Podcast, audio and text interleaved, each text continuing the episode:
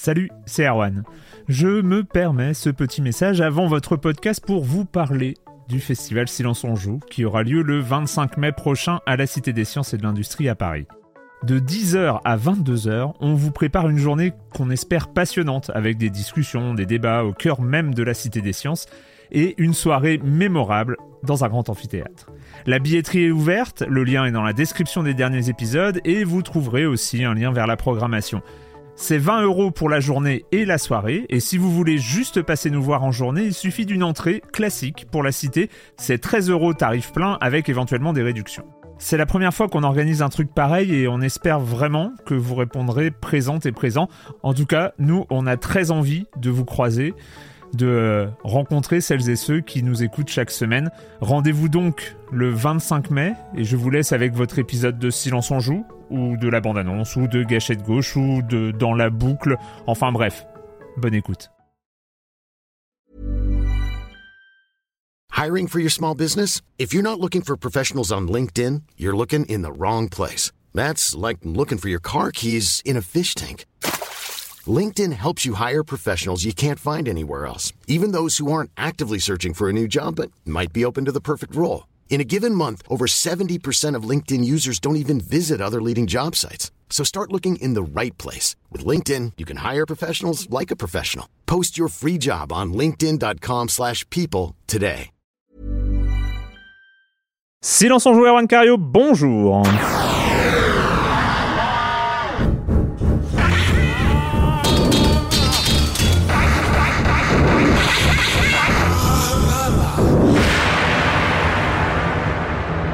Au programme cette semaine, on va parler de Mila Noir, on va parler de Splatoon 2 Octo Expansion et on finira avec le très surprenant Jurassic World euh, Evolution de Frontier. Et puis, euh, et puis le reste du programme, vous connaissez. Je commence en accueillant deux de mes chroniqueurs favoris, tous les, les mêmes depuis quelques semaines déjà. Patrick Elio, bonjour Patrick. Bonjour Erwan. Et Corentin Benoît Gonin des Croissants qui nous accueille. Merci les Croissants. Bonjour Corentin. Bonjour Erwan. Euh, on commence avec toi, Patrick, Oui, avec, oui, euh, avec il y a ce de- petit jeu, je ne sais plus comment il s'appelle. Bon sang, on en parle un petit peu depuis un petit moment. Euh, ah oui, Fortnite. Ah c'est oui, ça, oui. Fortnite. Ah, mais c'est limite du rétro gaming. Eh euh. ben oui, Ouais. oui. Mais oui, alors, je, je ne sais plus si on en avait parlé dans notre émission un peu spéciale E3 euh, de son arrivée sur Switch. Ça avait Yep. été un des- des- une des grandes annonces de Mm. Nintendo. Je crois pas qu'on en ait parlé ici. Euh, donc il est bien, il a été annoncé et puis sorti dans la foulée euh, pendant euh, pendant les annonces de Nintendo euh, dans, dans le dans le contexte de l'E3, de la conférence, enfin, pas de la conférence, mais de la présentation en ligne de, de Nintendo. Donc la version Switch est bien sortie. Moi j'ai pu l'essayer, elle, m'a l'air très propre. Euh, ce que j'ai pu voir, euh, ça a l'air de bien fonctionner. Tu y jouais où avant juste euh Alors, alors moi j'y ai joué sur PC D'accord, et je crois que je l'avais lancé sur Xbox. d'accord. Et heureusement que j'avais je l'ai lancé sur Xbox, je vais y venir. On va y venir. Donc oui, la version Switch propre, et puis bah, c'est quand même un plaisir de pouvoir lancer un jeu comme ça euh, Mm. de, partout. Euh, bon, c'est quand même euh, bien sympa. Alors le souci qu'ont eu certains joueurs est, est quand même pas mal parce que ça, ça concerne une bonne partie de la population sur console. Ce sont les joueurs qui euh, avaient, euh, comment dire, validé leur compte sur PlayStation en fait, qui avaient, euh, comment dire, associé leur compte euh, Epic, Epic Games à leur PlayStation, leur compte PSN, Euh, puisque visiblement, donc les joueurs qui ont voulu lancer leur version Switch euh, fraîchement téléchargés et y relier leur compte ont eu un refus euh, visiblement euh, en provenance des serveurs de Sony en fait. D'après ce qu'on a pu comprendre une fois que le jeu était lancé et donc associé à une à un compte PlayStation on ne pouvait pas l'associer à une autre console ce qui, ce qui, pose quand même problème donc pour le lancer sur une version Switch ce qui obligerait a priori les joueurs à recréer un nouveau compte à façonner un autre compte spécialement pour la version Switch Et donc ce qui- perdre la progression. ah bah exactement, c'est quand même le but du jeu, c'est d'avoir euh, sa progression, ses amis, etc. Donc ça pose, ça pose un problème. Euh, le cas de figure ne s'est pas posé avec euh, les versions PC évidemment. Moi, c'est ce que j'avais fait avant. Les versions Xbox One non plus, a priori. Alors, les Euh, problèmes existaient déjà entre entre, Sony- version Xbox et version PS4. Et en fait, Sauf que là, enfin, per- personne n'allait en fait jouer et sur Xbox Exactement. et sur PS4. Mais là, Switch, il y a un intérêt. c'est bah, complémentaire. On le sait, la VK Voilà. des complémentaires nous permet de jouer en, en- en portable, voilà, autrement que dans le salon. Et donc tout le monde s'en est rendu Et, compte et là, maintenant. en fait. voilà, la plupart. Moi, j'ai pas eu le cas, mais a priori, beaucoup de joueurs ont, ont grogné là-dessus. Sony, a, bah, pour l'instant, n'a pas bougé. C'est-à-dire qu'il y a eu de la grogne. Bah, c'est pas normal qu'on puisse pas reprendre notre compte. Ah si, ils ont réagi, ils ont réagi, ils ont dit ah on mais bouge tout- pas, quoi, pour Ils ont littéralement dit ah mais nous de toute façon on a 80 millions de joueurs, euh, on a 80 millions de PS4 donc euh, on s'en bat les couilles Ils en fait. ont, le Voilà, volume, c'est- ils ont le volume, mais c'est vraiment c'est pas pratique. quoi. tellement c'est- scandaleux. Bah, c'est surtout C'est, que ça- c'est un euh, débat qui me paraît euh, rétro. Enfin, aujourd'hui, on est justement, on est sur des plateformes euh, ouvertes et le but, c'est aussi de pouvoir euh, bah, avoir plusieurs machines, jongler comme ça d'un compte. Et puis la force aussi de bah, des Pix, d'avoir ce compte qu'on peut comme ça, qui est trans, euh, trans Bah oui. console, trans machine. Non, mais on est surtout c'est dans aussi un, on est surtout euh, dans un, l'intérêt. on est dans un monde où Nintendo est plus en avance sur ces questions-là que C'est Sony. c'est surprenant. C'est surprenant. Sony. Alors, espérons que Sony bouge. C'est Ah dans bah leur oui. intérêt aussi de se dire, bah, on se rapproche. Et puis, on parle Non, quand même c'est d'un jeu quand colossal. même, c'est- c'est quand même parce qu'on on parle de pognon, hein, soyons, Ah bah oui. clairs, c'est euh, que euh, les, les petits les petits vêtements et les petits accessoires euh, euh, pour notre avatar bah, on sait achetés que- euh, achetés sur la, la boutique euh, Epic quand tu quand on joue euh, à la PlayStation, et ben il y a une, euh, une commission hein, que son- Sony empoche euh, évidemment, enfin évidemment, en tout cas c'est comme ça que ça marche. Ouais, ça doit être Et donc, 30%, euh, comme, voilà, je ouais, je sais pas 30%. comment, ça Et, fonctionne euh, exactement, mais et, et- et en fait, ils veulent garder ça, c'est-à-dire en fait, ils ne veulent pas se retrouver avec, avec, des achats, avec oui, des euh, achats qui ont eu lieu sur Switch ou Xbox qui euh, arrivent chez eux. qui arrivent Enfin, sur euh, leur machine, parce sur que leur machine. le jeu, il est pas à eux. Enfin, Ce il est, euh, complètement hallucinant puisque c'est un jeu qu'ils n'ont pas développé, qui euh, qui euh, qui est vraiment tierce euh, éditeur tiers. Enfin, c'est comme si euh, un joueur de Hearthstone, par exemple, prenons le cas Hearthstone, qui joue sur son iPhone et qui change de téléphone, ne peut peut pas récupérer Ouais. son compte iPhone sur euh, sur un Android par exemple Ouais. ce qui enfin ce qui est ce qui est Ce complètement étrange. lunaire enfin c'est Ouais. C'est c'est, euh, effectivement ce que tu dis ça semble complètement anachronique Bah oui, donc espérons que Sony euh, peut-être bouge là-dessus ou enfin. Donc, si, puis, donc, et puis si vous avez voir. le choix à jouer sur euh, Xbox One S, je crois en plus que c'est la meilleure version Ouais. à l'heure actuelle qui tourne à 60 Ah ouais, FPS. ça a été euh, identifié par rapport. Il me semble que c'est la meilleure version. En même temps, la machine, Hormis souvent. les. PC euh, puissants, évidemment, qui à mon avis doivent faire tourner le jeu très bien, mais je parle en termes de console, c'est la meilleure version a priori. Et il y a euh, voilà, il y a John Smedley euh, qui euh, qui euh, qui faisait qui est l'ancien patron du studio Mhm. euh, Daybreak Games Company, donc qui est un studio de Sony, Ouais. et qui expliquait voilà, qui expliquait ce que tu disais, Erwan, que c'est dans leur politique, ils veulent pas que l'argent soit dépensé sur d'autres consoles. Donc même lui, il, s'en- il, s'en- il déplore cette politique. C'est un mais ancien Sony, lui. Mais- C'est pour ouais. ça qu'il peut parler là- de ça. mais, là- voilà, je pense là, que ça c'est- bougera là pas. où, là, malheureusement. là où c'est très intéressant, moi là où je trouve ça très intéressant, c'est qu'il ne faut jamais sous-estimer euh, les bad buzz.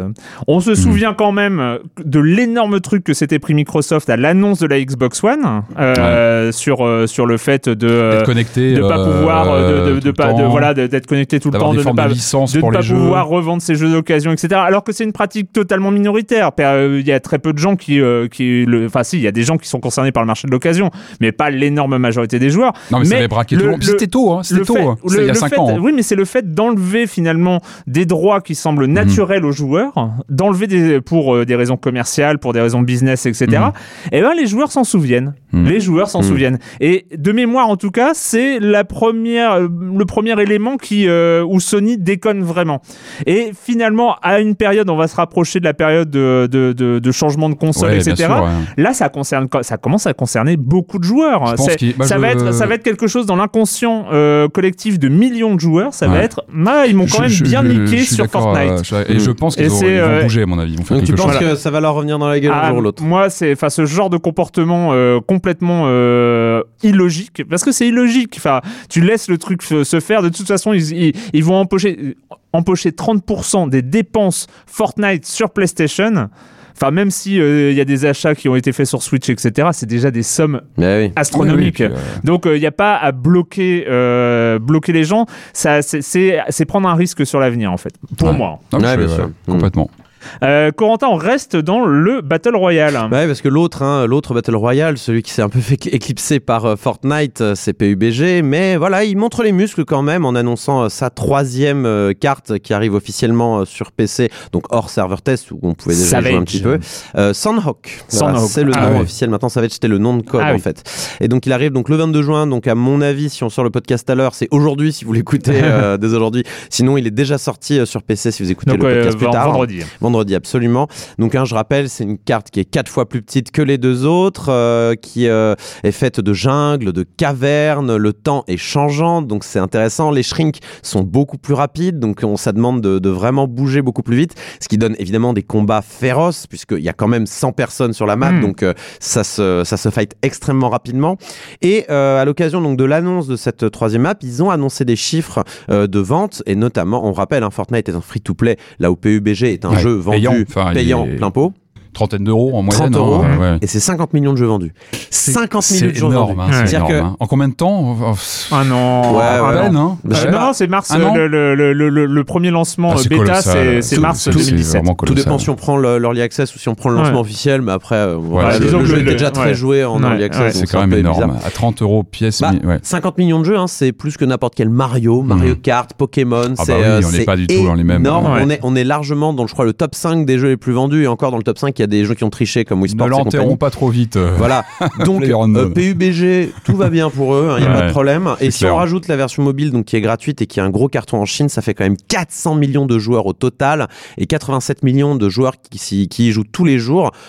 Donc, ça géographiquement, va si bien. on peut s'en regrouper tous ces gens, bah c'est. Ah ouais, non, mais ça fait, c'est- ça fait du monde, bah, ça fait la énorme. population de C'est certains pays, énorme, hein, c'est clair. C'est c'est fou quand même hein, comment un, genre Ouais. euh, Ouais. euh, qui préexistait un petit peu, mais Ouais. qui était euh, qui restait euh, Émergent, qui était un qui peu était émergent et tout ça, a complètement explosé en Ouais. un an quoi, C'est- en, en C'est un 12 cas de mois. figure quand même particulier. Je sais pas si on a eu des précédents dans l'histoire du jeu vidéo de genres comme ça qui qui bah, qui, qui rebalayent complètement, qui qui, qui prennent de Bah, il y, a- Euh, il y il y a eu les différentes offensives euh, historiques du FPS avec euh, avec il y a- il y a Ouais, eu qui- une il y a eu une, une grosse euh, percée au moment de Modern Warfare euh, ouais, qui de Modern de Warfare. fond aussi. Mais mais, pense- ça a rien à voir. Enfin, Je ça a rien à pense, je voir. pense quand même que le MOBA est un peu similaire. Oui, c'est vrai. euh, Il y a- ouais. oui, oui, c'est vrai.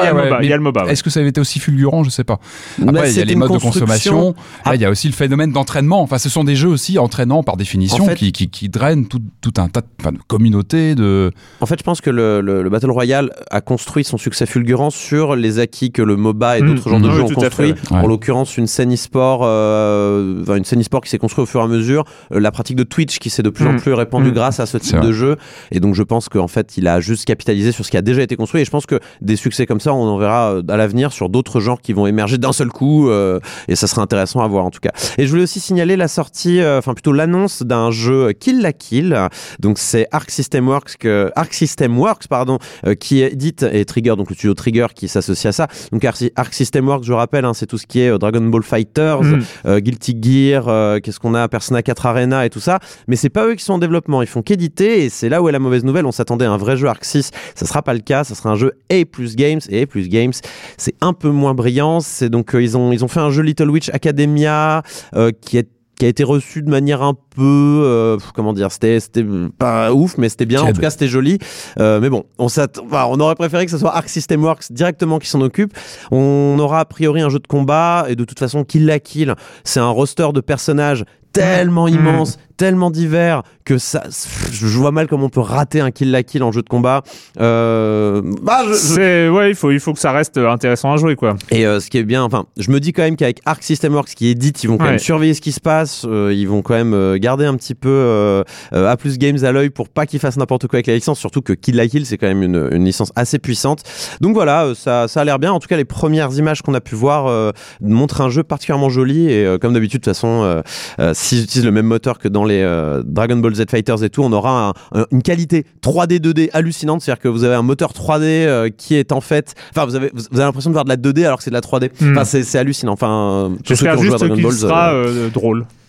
Oui, bah de toute Oui. façon c'est le but hein, de Kill Voilà. Kill. J'espère qu'il sera drôle. euh, voilà, bon, j'espère qu'il sera jouable aussi. hein, c'est surtout ça qui est important. Mais bon. Et donc, Voilà. euh, avant d'arriver euh, au programme de jeu de la semaine, il faut évidemment parler de la grande nouvelle donc de cette semaine qui s'est sortie lundi soir. Une décision qu'on attendait déjà depuis quelques mois puisque la- cette, cette décision était annoncée, je crois, depuis euh, Janvier, 2000 non 2017. Elle était formalisée en janvier 2018 euh, et, euh, et donc on attendait la rédaction euh, finale. C'est euh, évidemment c'est la comment on appelle ça, c'est la classification internationale des maladies, la onzième révision de cette classification, la dixième datant de 1990 de l'OMS, donc l'Organisation mondiale de la santé. Euh, donc c'est voilà, c'est la grande, le grand répertoire international des des maladies qui annonce donc intégrer dans le chapitre concernant les addictions comportementales, chapitre qui ne contenait qu'une seule entrée euh, auparavant, qui était le gambling, donc Ouais, le jeu d'argent. ouais. Et euh, on- ils ont inséré le gaming disorder, le trouble du jeu vidéo. Alors, euh, avant, avant, que, avant que je laisse la parole au soupir de Patrick, Ouais. on va définir quand même donc, comment l'OMS le, le distingue. Donc le trouble du jeu vidéo est caractérisé par un comportement persistant, caractérisé par euh, la perte de contrôle sur le jeu, la priorité croissante accordée au jeu par rapport aux autres centres d'intérêt et aux autres activités, la poursuite ou l'escalade de la pratique malgré des conséquences négatives, une situation qui doit durer plus de 12 mois consécutifs Ah oui, et avoir des répercussions euh, sur la vie sociale, professionnelle, scolaire ou familiale. Euh, le, le directeur du département de la santé mentale à l'OMS, oui parce que ça rentre évidemment dans la santé mentale, euh, a décrit euh, à l'AFP, la personne joue tellement que les autres intérêts ou activités sont délaissés, y compris le sommeil et les repas. Euh, donc juste avant de te, te laisser la parole, Oui, oui, non, bah, c'est un débat donc ces dernières années qui a euh, sur l'addiction hein, aux jeux vidéo et, la, et la, la reconnaissance de cette addiction en tant qu'une en tant que maladie officielle. Elle a aussi un peu fait rage du côté de de, de- de l'association des psychiatres américains, Ouais. euh, donc qui euh, fait une, un autre recensement des, des maladies mentales de son côté. Eux, ils avaient mis un texte euh, en étude, hein, c'était pas un texte officiel, où ils définissaient parce que alors là, ce qui est important dans le- ce- ce- cette caractérisation de l'OMS, c'est qu'il faut que les trois critères soient remplis et le critère de durée des 12 mois et les répercussions négatives. Le, du côté, ça, le document s'appelle le DSM-5, hein, côté euh, Association des psychiatres américains. Euh, en fait, il y avait neuf critères et il suffisait d'en remplir cinq euh, pour être considéré comme étant addict. Et euh, notamment, il y avait eu des études euh, épidémiologiques et des études et contre-études qui avaient été faites, euh, disant que, euh, par exemple, si on prenait la population des pro-gamers ou des joueurs, euh, euh, des, des- des joueurs un peu intensifs, passionnés, euh, mais totalement équilibrés, euh, on- Passionné, c'est peut-être le mot à retenir. non, mais c'est- on, on arrivait à une prévalence de 20% euh, de malades. Euh, donc, euh, en fait, évidemment, Ça n'a aucun sens. ça n'a Ouais. aucun sens. Alors que la définition de l'OMS, selon euh, les, les études qui, là, euh, qui viennent des experts de l'OMS, ça concerne entre 1 et 1,5% D'autant qu'avec de la, joueurs. d'autant qu'avec la définition de l'OMS, je veux dire, les pro-gamers euh, se nourrissent et ont une vie sociale. Donc, a priori. Tout à fait, euh, tout à fait. Il y a, a- il y a- a aucun. A euh, priori, ils dorment. Mais je laisse la parole. beaucoup de Red Bull. je, je laisse quand même la parole au, au soupir de Patrick. Non, mais non, mais c'est, en, en quelle année sommes-nous? Enfin, j'ai envie de poser la question. J'ai, l'impression d'entendre des, des- des vieilles batailles il y a 15 ans. Non, non, mais en- comme tu l'as bien dit, en fait, c'est encore sujet à discussion tout ça. hein. Il y a des, il y a des experts médicaux qui, qui- voilà, dans les deux sens, se, se- je pense, Mm. confrontent leur, leur point de vue là-dessus. C'est loin d'être une, euh, une réalité absolue. Moi, ce qui me fait peur, évidemment, c'est comment tout ça va être rattrapé, comment le jeu vidéo va, va vite reprendre ce, ce- un peu cette, euh, cette image d'épouvantail. On va vite euh, lui donner cette étiquette. Et c'est pas bon une étiquette de, de voilà de, de maladie. Enfin, je trouve ça. On est en 2018. Le jeu vidéo, il véhicule des valeurs. On parle de sport, on parle justement d'échanges, on parle de jeux en ligne, on parle de, de, de, enfin voilà, il a plein de valeurs positives le jeu vidéo. On parle de création. Euh, Aujourd'hui, c'est c'est une forme artistique que le. On parle aussi de lootbox.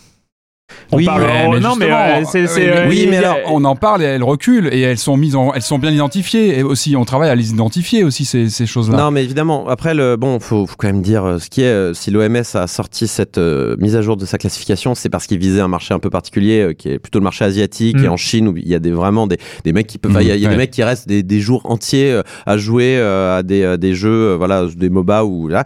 Bon, euh, moi, je peux entendre ça, mais. Je sais pas, par exemple, l'addiction aux réseaux sociaux, aux écrans, pouvait pas bien passer sûr. avant. Il y a quand même, il y a quand même un milliard Alors, de, on de- est- de choses on qui- est qui- d'accord. Alors, sur lesquelles on passe beaucoup plus de temps chaque jour, quoi. Euh, moi, dans le cadre de Libération, on a sorti un événement sur, euh, sur le truc et j'ai interviewé euh, Joël Bilieu, hein, donc, qui est un expert de, de, de l'OMS qui a travaillé à, Mhm. cette, à cette classification. Et donc, effectivement, euh, d'après ce que tu dis, euh, ça- le, le travail de l'OMS a commencé en 2014 et, con- et concernait euh, l'ensemble des nouvelles pratiques numériques. Euh, reste que c'est suite à l'étude des données disponibles, Mhm. des chiffres, des, des, des études qui avaient eu lieu, etc. Ils ont conclu, en tout cas, à, à, la- à ce que les résultats euh, étaient solides pour les jeux vidéo. C'est-à-dire, Mhm. ça ne veut pas dire C'est les seuls Ça- où ils ont pu confirmer. Quoi. exactement. Ça ne Mhm. veut pas dire que, euh, évidemment, les réseaux sociaux euh, et, euh, et euh, l'addiction entre guillemets au smartphone, au- Ils au- paraissent beaucoup Oui, plus mais- pourtant. alors, euh, le, le- le problème, et avec le jeu vidéo, et à ça, c'est que, et c'est tout le souci, c'est que il me paraît, n'est pas une euh, n'est- pas une constatation scientifique. Bah, enfin, on vit Euh, tous au quotidien, notre portable, on oui. l'a tous avec nous, on lâche pas euh, si on l'a pas. Bien sûr, mais là, bien on sûr, en fait. Mais oui, mais c'est après c'est les répercussions négatives. Est-ce que euh, euh, sortir ton portable 850 fois par jour, est-ce que ça nuit à ta vie professionnelle, ta vie sociale Pas forcément, ça- Pas non, forcément. mais- Donc après que ce soit euh, que ce soit indéniable. des, des, des- un, un truc de, de teubé, euh, de sortir son téléphone euh, 12 millions de fois par jour, peut-être. Euh, ça n'en fait pas une maladie pour autant.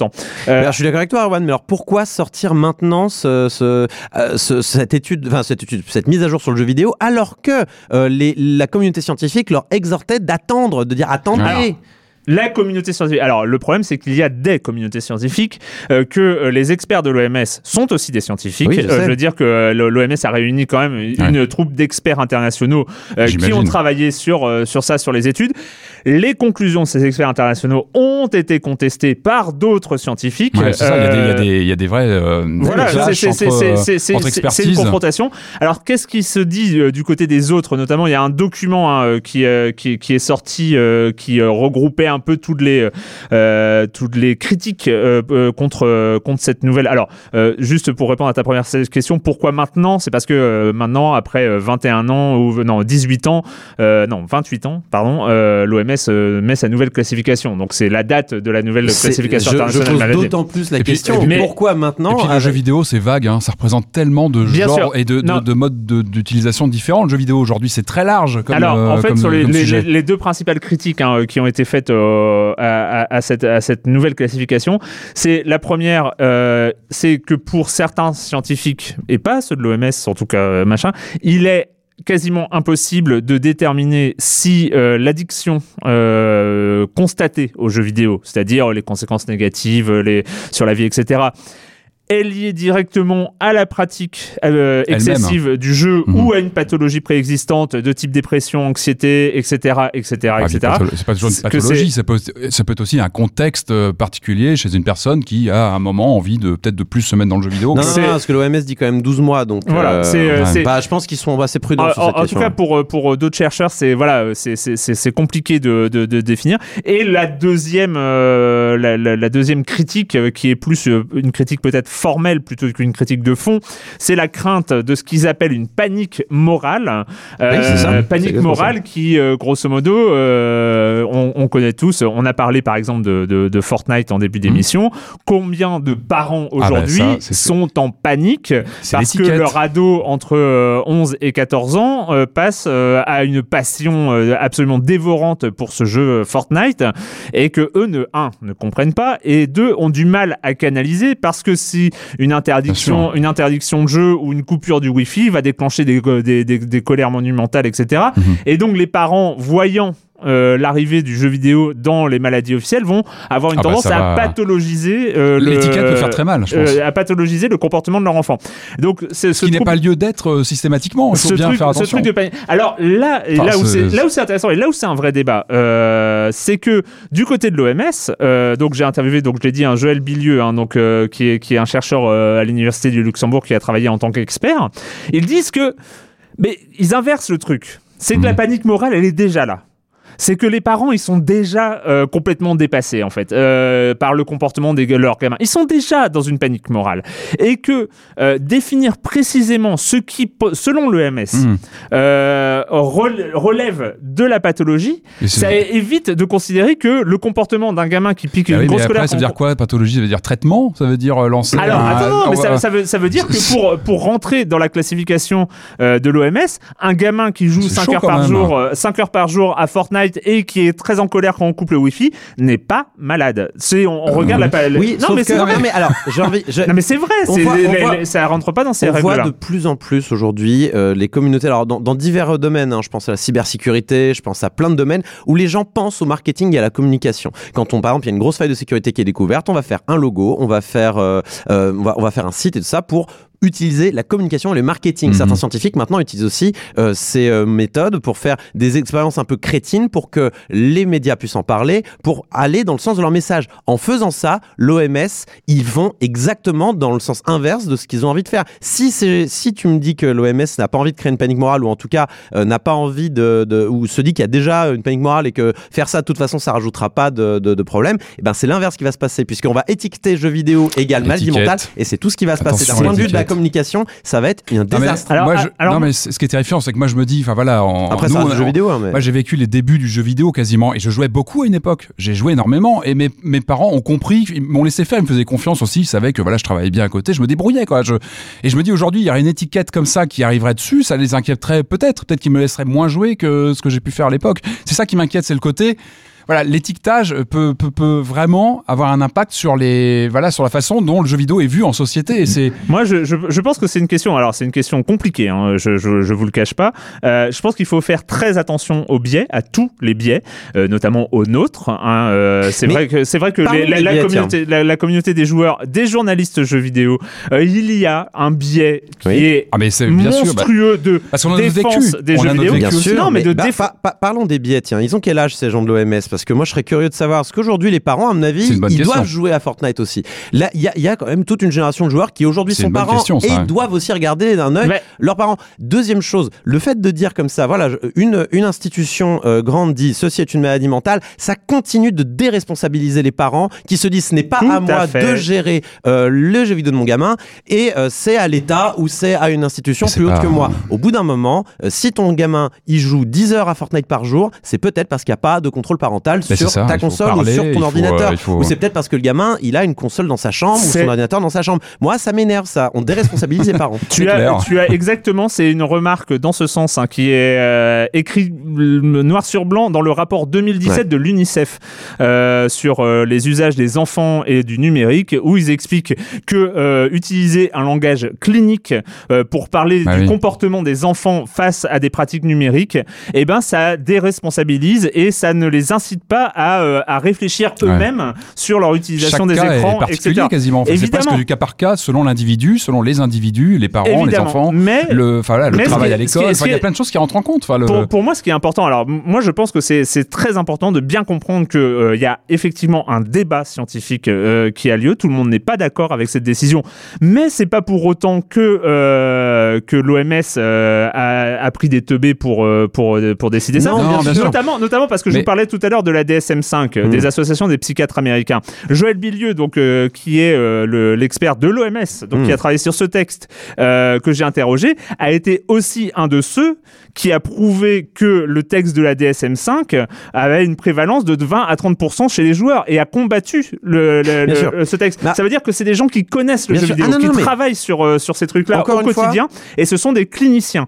Mhm. Notamment, c'est que les, les cliniciens sont beaucoup moins présents euh, chez ceux qui contestent. C'est-à-dire que c'est- pas une. Euh, c'est- ceux qui sont à l'OMS, c'est aussi ceux qui sont dans les centres d'addictologie, qui Mhm. reçoivent des parents qui sont déjà paniqués, euh, qui, euh, qui aussi, c'est eux qui disent euh, si on définit bien, ça va peut-être permettre de désengorger les centres dédiés à la- à en définissant bien ce que c'est. C'est-à-dire que bah, si votre problème, effectivement, c'est que votre gamin joue à Fortnite 5 heures par jour, le problème, c'est peut-être vous.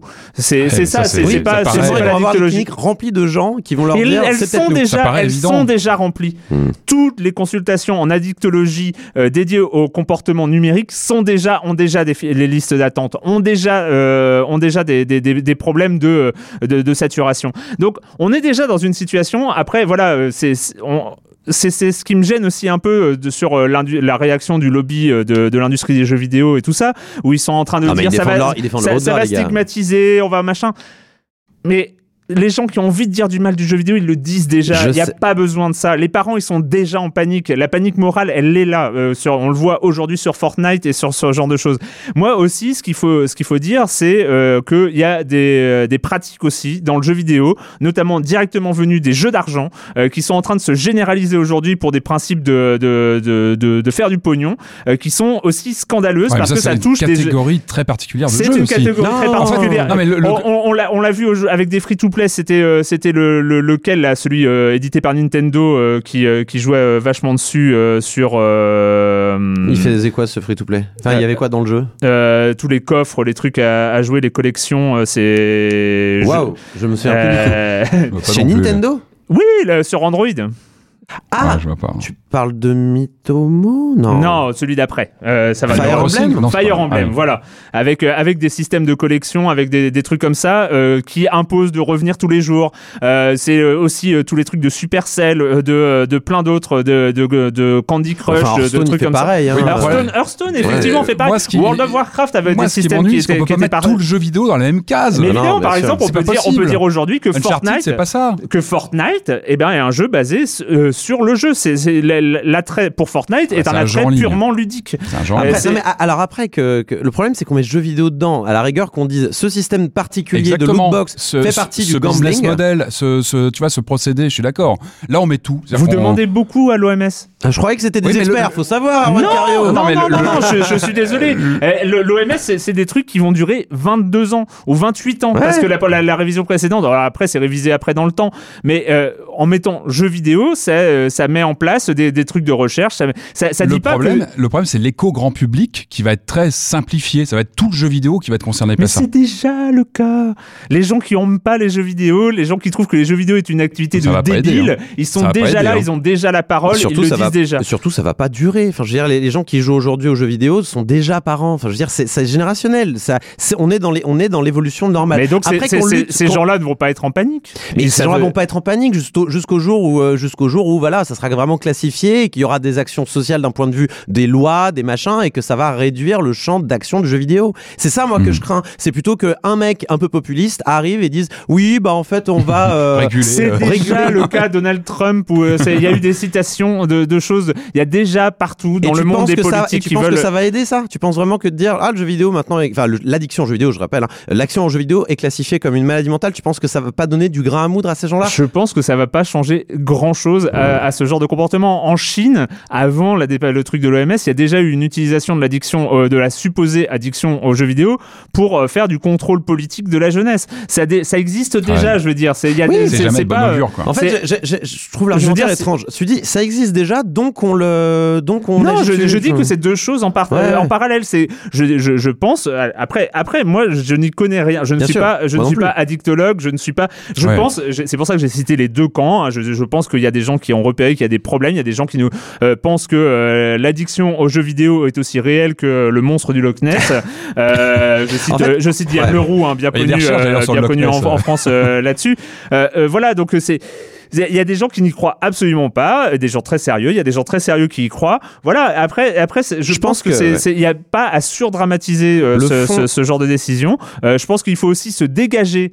euh, nous, en tant que euh, professionnels, on rentre de, de- de- du jeu vidéo. euh, il y a à se dégager aussi de ce lobbying venu de l'industrie. hein. Il y a à se, se dégager de cette, de, de cette forme de parole très, euh, très dictée. hein. Vu que tu es joueur de jeux vidéo, tu es censé défendre le jeu vidéo quoi qu'il arrive. Non, non, c'est pas- non, pas du alors Et hein, je vais dire quelque chose, on a- toujours, on a toujours Non, non. attaqué les lootbox, on a toujours attaqué ce genre de ouais. dégueulasses de la part de, de- des éditeurs. Et je suis le premier à critiquer ce genre de choses-là. Ce que je dis simplement, c'est que c'est pas la fond moi qui me dérange. À la rigueur, qu'il y ait des gens qui passent et on le voit, il y a des cas hein, où il y a comme comme il y a des cas dans d'autres domaines, mais il y a des cas de gens en effet qui dépensent tout leur thune dans, dans des free-to-play, les fameuses baleines. Il y a des mecs qui, qui, qui font des, euh, des attaques cérébrales parce qu'ils restent des heures et des heures et des heures au cybercafé en train de jouer à des free-to-play. Je je remets pas ça en cause. Je dis qu'il y a juste le, il y a juste l'art et la manière euh, de dire qu'il y a des pratiques qui sont pas bonnes dans le jeu vidéo et qui révèlent de la psychiatrie en l'occurrence. euh, c'est une réalité. Dans ce cas-là, faites les choses en entier. Dites que c'est le c'est le même cas pour euh, les réseaux sociaux, euh, Ouais. les, euh, Mais les ce, jeux. sera- ce sera, ça, ça va arriver. Là- là- Pourquoi le jeu vidéo maintenant alors? Mais parce dire- que parce qu'il y a un agenda de l'OMS aussi qui va qui va faire sa classification internationale des maladies. C'est ce que j'ai dit au début, c'est-à-dire ils ont commencé à travailler sur cette classification en 2014 et ils ont fait un groupe de travail sur les pratiques numériques. Aujourd'hui, pratique numérique, tu Non, as mis le mot. Ouais. Tu vois ce que je veux dire laisse-moi terminer. Vas-y. Et aujourd'hui, avec les données scientifiques à leur disposition, ils sont arrivés à la conclusion que sur toutes les pratiques numériques, il y en avait une où les résultats étaient solides. C'est Et- tout. Le- le- ils disent que- pas que le reste, il n'y a pas de problème. Ils disent, ils disent le reste, On bah, de- on- les alors, résultats sont moins on solides. parle du jeu vidéo entre guillemets. Est-ce qu'il y a des titres cités ou pas du tout? Non, Dans- non, dans l'article titre. de la- pas les mecs, font que- mais- Les mecs font que définir qu'est-ce que c'est qu'être malade Ah, euh, addictif Voilà. aux jeux vidéo. C'est, y a- non, mais la définition, euh, la priorité, enfin, euh, la perte de contrôle, la priorité croissante accordée au jeu, la poursuite ou l'escalade malgré, malgré des conséquences négatives, que ça dure 12 mois et que ça ait des répercussions sur la vie sociale, professionnelle, scolaire ou familiale. Voilà, c'est Et- quand même un cadre de définition relativement restreint. Et il parle même pas de pratique là-dedans. hein. Il parle Et, juste et- de. et Joël Bilieu, euh, que j'ai interviewé, m'a dit euh, très clairement, et j'ai trouvé que ce passage de l'interview assez intéressante, euh, c'est vrai que certains parents sont aujourd'hui tellement dépassés par le comportement de leur enfant qu'ils peuvent vite y voir une pathologie. Il est fréquent d'entendre des parents catastrophés, c'est ce que je disais tout à l'heure, qui décrivent une- des crises de colère impressionnantes au moment où le Wi-Fi est coupé. Mais la colère a dans ce cas une cause très identifiée. Imaginez un enfant qui s'entraîne toute la semaine pour un match de foot et que ses parents Ouais. viennent chercher sur la pelouse juste avant le coup d'envoi. Tu Sa du- colère tu- serait tu- tu du comparable terrain, ouais. et ce serait tout à fait normal. Il est aussi important, et c'est lui qui le dit, c'est l'expert de l'OMS qui a, qui est- c'est un des experts qui a, qui, a, qui a fait ce texte. Il est aussi important de garder à l'esprit que beaucoup de joueurs passionnés peuvent avoir une pratique intensive sans pour autant présenter de perte de contrôle Bien ou des conséquences négatives sur le plan personnel, professionnel ou social. À ce titre, et là je trouve que c'est important que ce soit l'OMS qui le dise, à ce titre, le nombre d'heures passées à jouer n'est pas un indicateur valide d'une utilisation pathologique. Ouais. Et il conclut quand même, mais ce n'est pas parce qu'une pratique ne pose aucun problème sanitaire pour la vaste majorité qu'on doit s'interdire de traiter des problèmes. Non, non, bien sûr. Je suis. C'est mais c'est moi- pour moi, ça, encore une on, fois, je on suis- est, on est sur quelque chose de Je- raisonnable. Encore une fois, je dis pas que c'est vrai, hein. Je- J'ai je- pas, moi j'ai pas cette je, expertise. je, je remets pas en cause le fond parce que je pense que l'OMS fait son travail et tout ça. Et encore une fois, c'est une histoire de com et de, de- c'est une histoire Bien de sûr. façon dont tu présentes les choses. Et de- Ça rajoute à la diabolisation. Ça, diab- ouais, et puis ça va juste euh, ralentir tout quoi. l'image du, euh, du jeu isolant qui pour moi est aussi un cliché. Enfin aujourd'hui le jeu vidéo il est social, on se fait des amis avec le jeu vidéo, on fait des enfin voilà, on Pour moi, ça ne revient pas en pas. compte. Après, après, il y a tout ce logique de la, la com, euh, la panique morale, comment ça va être récupéré, le- euh, comment ça va être euh, utilisé, euh, manipulé, comment ça va être instrumentalisé. Ça Et va est-ce être instrumentalisé. Est-ce que, est-ce que c'est le rôle de l'OMS de euh, prévoir le- le- Ah les, oui. les- les- Ah, mais moi, mais moi, ce que Moi, je- je suis pas convaincu. Ils, ils Moi- sont, c'est factuel ce qu'ils disent. Moi, je leur reproche juste deux choses. C'est en effet la- le marketing et la com et le fait d'avoir fait les choses à moitié. Le jeu vidéo n'est qu'une pièce dans un environnement numérique et le qui jeu est. vidéo est multiple. Oui, aussi. le jeu vidéo. Mais encore une fois, c'est pas leur, euh, c'est pas Mais leur problème. a- Non, mais après, peut-être que important. dans euh, une révision ou tout ça, ce sera enlevé. Alors, je précise, alors, je moi, précise moi, que ouais. ce- euh, c'est pas le texte. euh, Le texte sera voté en assemblée nationale, euh, à en assemblée générale, pardon, de, de l'OMS euh, en mai 2019. Donc, il peut encore, euh, il peut Mais tu encore vois, être c'est ça aussi mon problème, c'est que les, les, euh, c'était quoi déjà le- la précédente révision? C'était 2006 90. 90. C'est sûr, 90. Il me semblait qu'il y en Ouais. avait une avant. Il y avait Bon. eu des révisions de la classification Ah oui, internationale des maladies, mais euh, il y avait je- des, des modifications, des, de- mais, mais le texte euh, de la, Ouais, la dixième révision, là c'est la onzième, la dixième révision date de Mais 90. il me semble que la, la dernière, en tout cas mise à jour, alors peut-être à la marge ou quoi, mais elle datait de genre de ne serait-ce que 2006. Il me semble que j'avais ce chiffre-là ou 2008, je sais plus exactement. Mais voilà, t'as vu le temps que ça donne Mais oui. Et tu, enfin, tu vois, si jamais on fait un truc pas bien, il faudra attendre encore 5, 10 ans avant, avant de pouvoir changer quoi que ce soit dans une telle révision. Mais tu vois. aussi, moi, après, euh, faut, euh, je vous dis, la moi, je pense et j'entends autour de moi, euh, on l'entend énormément, moi, parmi mes collègues en ce moment et tout ça, sur Fortnite, hein, parce que Mhm. Fortnite a pris titre qui- énormément de parents de cours. La panique morale, elle est déjà là. Euh, de- chez les gens qui ne jouent pas. N'oublie pas ton biais de, de, de parents aussi. Hein. Non, ben, moi, moi, moi, mais moi, je l'entends pas de mon côté. Donc, Moi tu non vois, il peut, y avoir, il peut y avoir des biais euh, dans non, tous les mais sens. c'est chez, chez les, chez les gens. mais moi, j'ai pas d'ado. Euh, Après, mon si mon tu- gamin, il Ouais. joue pas, il joue pas à Fortnite. Après, si tu dis que les euh, salles d'attente sont remplies. euh, Il y a des listes d'attente c'est- Ouais. euh, dans les centres d'addictologie. Et ce que disait euh, Joël Bilieu, qui a travaillé en centre d'ad- d'ad- d'addictologie, il dit le truc, c'est que cette définition-là pourrait nous permettre de réduire ces files d'attente pour traiter surtout les cas vraiment graves Ouais, et garder les une, autres, euh, euh, envoyer les autres chez des thérapies familiales. Bon, euh, bah, moi, euh, en tout voilà. cas, c'est tout ce que je leur souhaite et j'espère qu'au moins on récupérera ce bon côté de, de cette nouvelle classification de l'OMS. Donc euh, nous sommes encore aux news d'Artro. Hein, Oui, alors c'est ce que je disais. C'est pour ça que j'essaie de. C'était il y a combien de temps le début de l'émission, Il y a rappelle-moi 36 minutes. Ah oui, c'est ça. Voilà. Euh, le com des com. Ah non mais sujet important. Un sujet intéressant. sujet important. Ils vont pas nous en vouloir, je pense pas.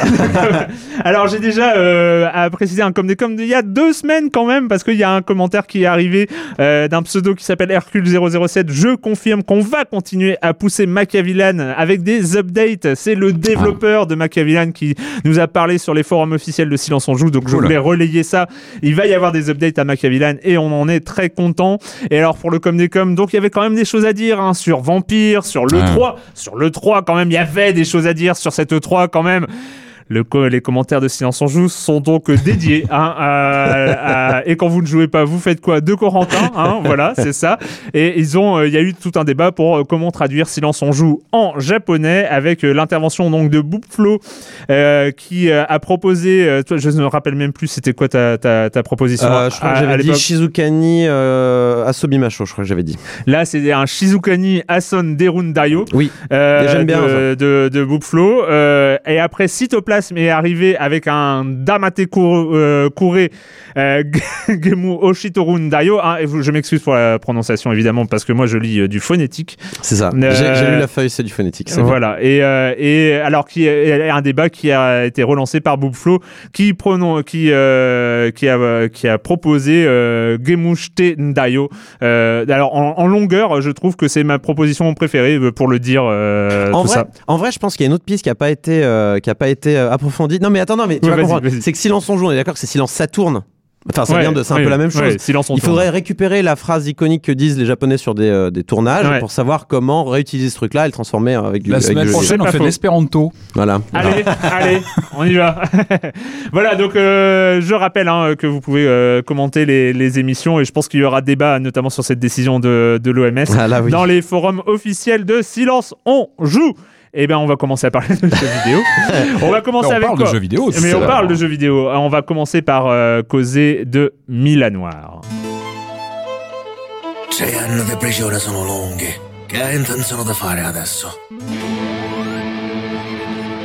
Voglio trovare quel bastardo che mi ha mandato dentro. Questo tradimento è una cosa che si porterà dietro fino alla fine dei suoi giorni. E non sono molti. Se c'è una cosa che ho imparato dalla vita è che non esistono amici, soltanto complici.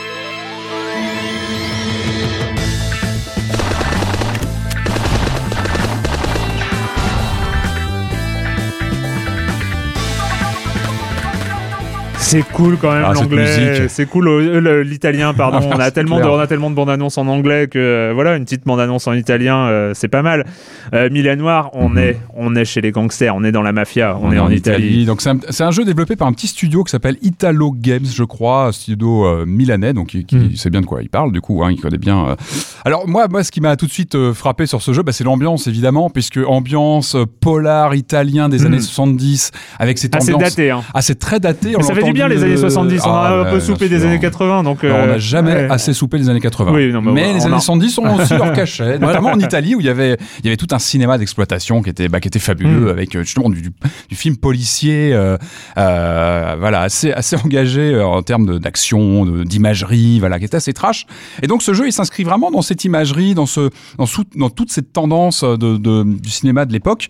Et donc il se présente comme un jeu d'action. Donc on va, inter- on va incarner euh, Pierrot, euh, qui est un tueur à gages, un porte-flingue, euh, qui, qui, qui, voilà, qui va être envoyé sur plusieurs, euh, plusieurs missions. Lui, il fait partie évidemment d'une, d'un groupe, d'un groupe mafieux. Et puis bah, il va, il va aller, euh, il va avoir plusieurs missions de, évidemment, de nettoyage de, de, groupuscules ennemis. Et, et voilà. Donc on incarne ce perso et puis on se lance dans un, voilà, dans un jeu d'action.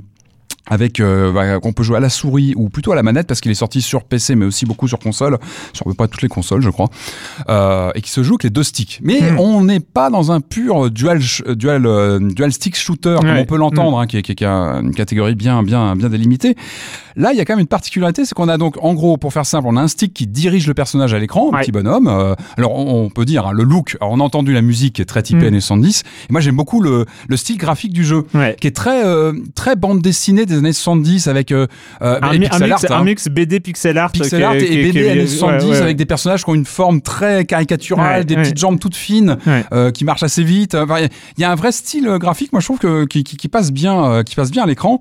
Et donc on a un stick pour euh, diriger le personnage à l'écran, et avec l'autre stick on dirige la mire en fait. On dirige euh, sur toutes les sur tout l'écran, on dirige euh, bah, notre viseur euh, pour pointer les, les ennemis à l'écran.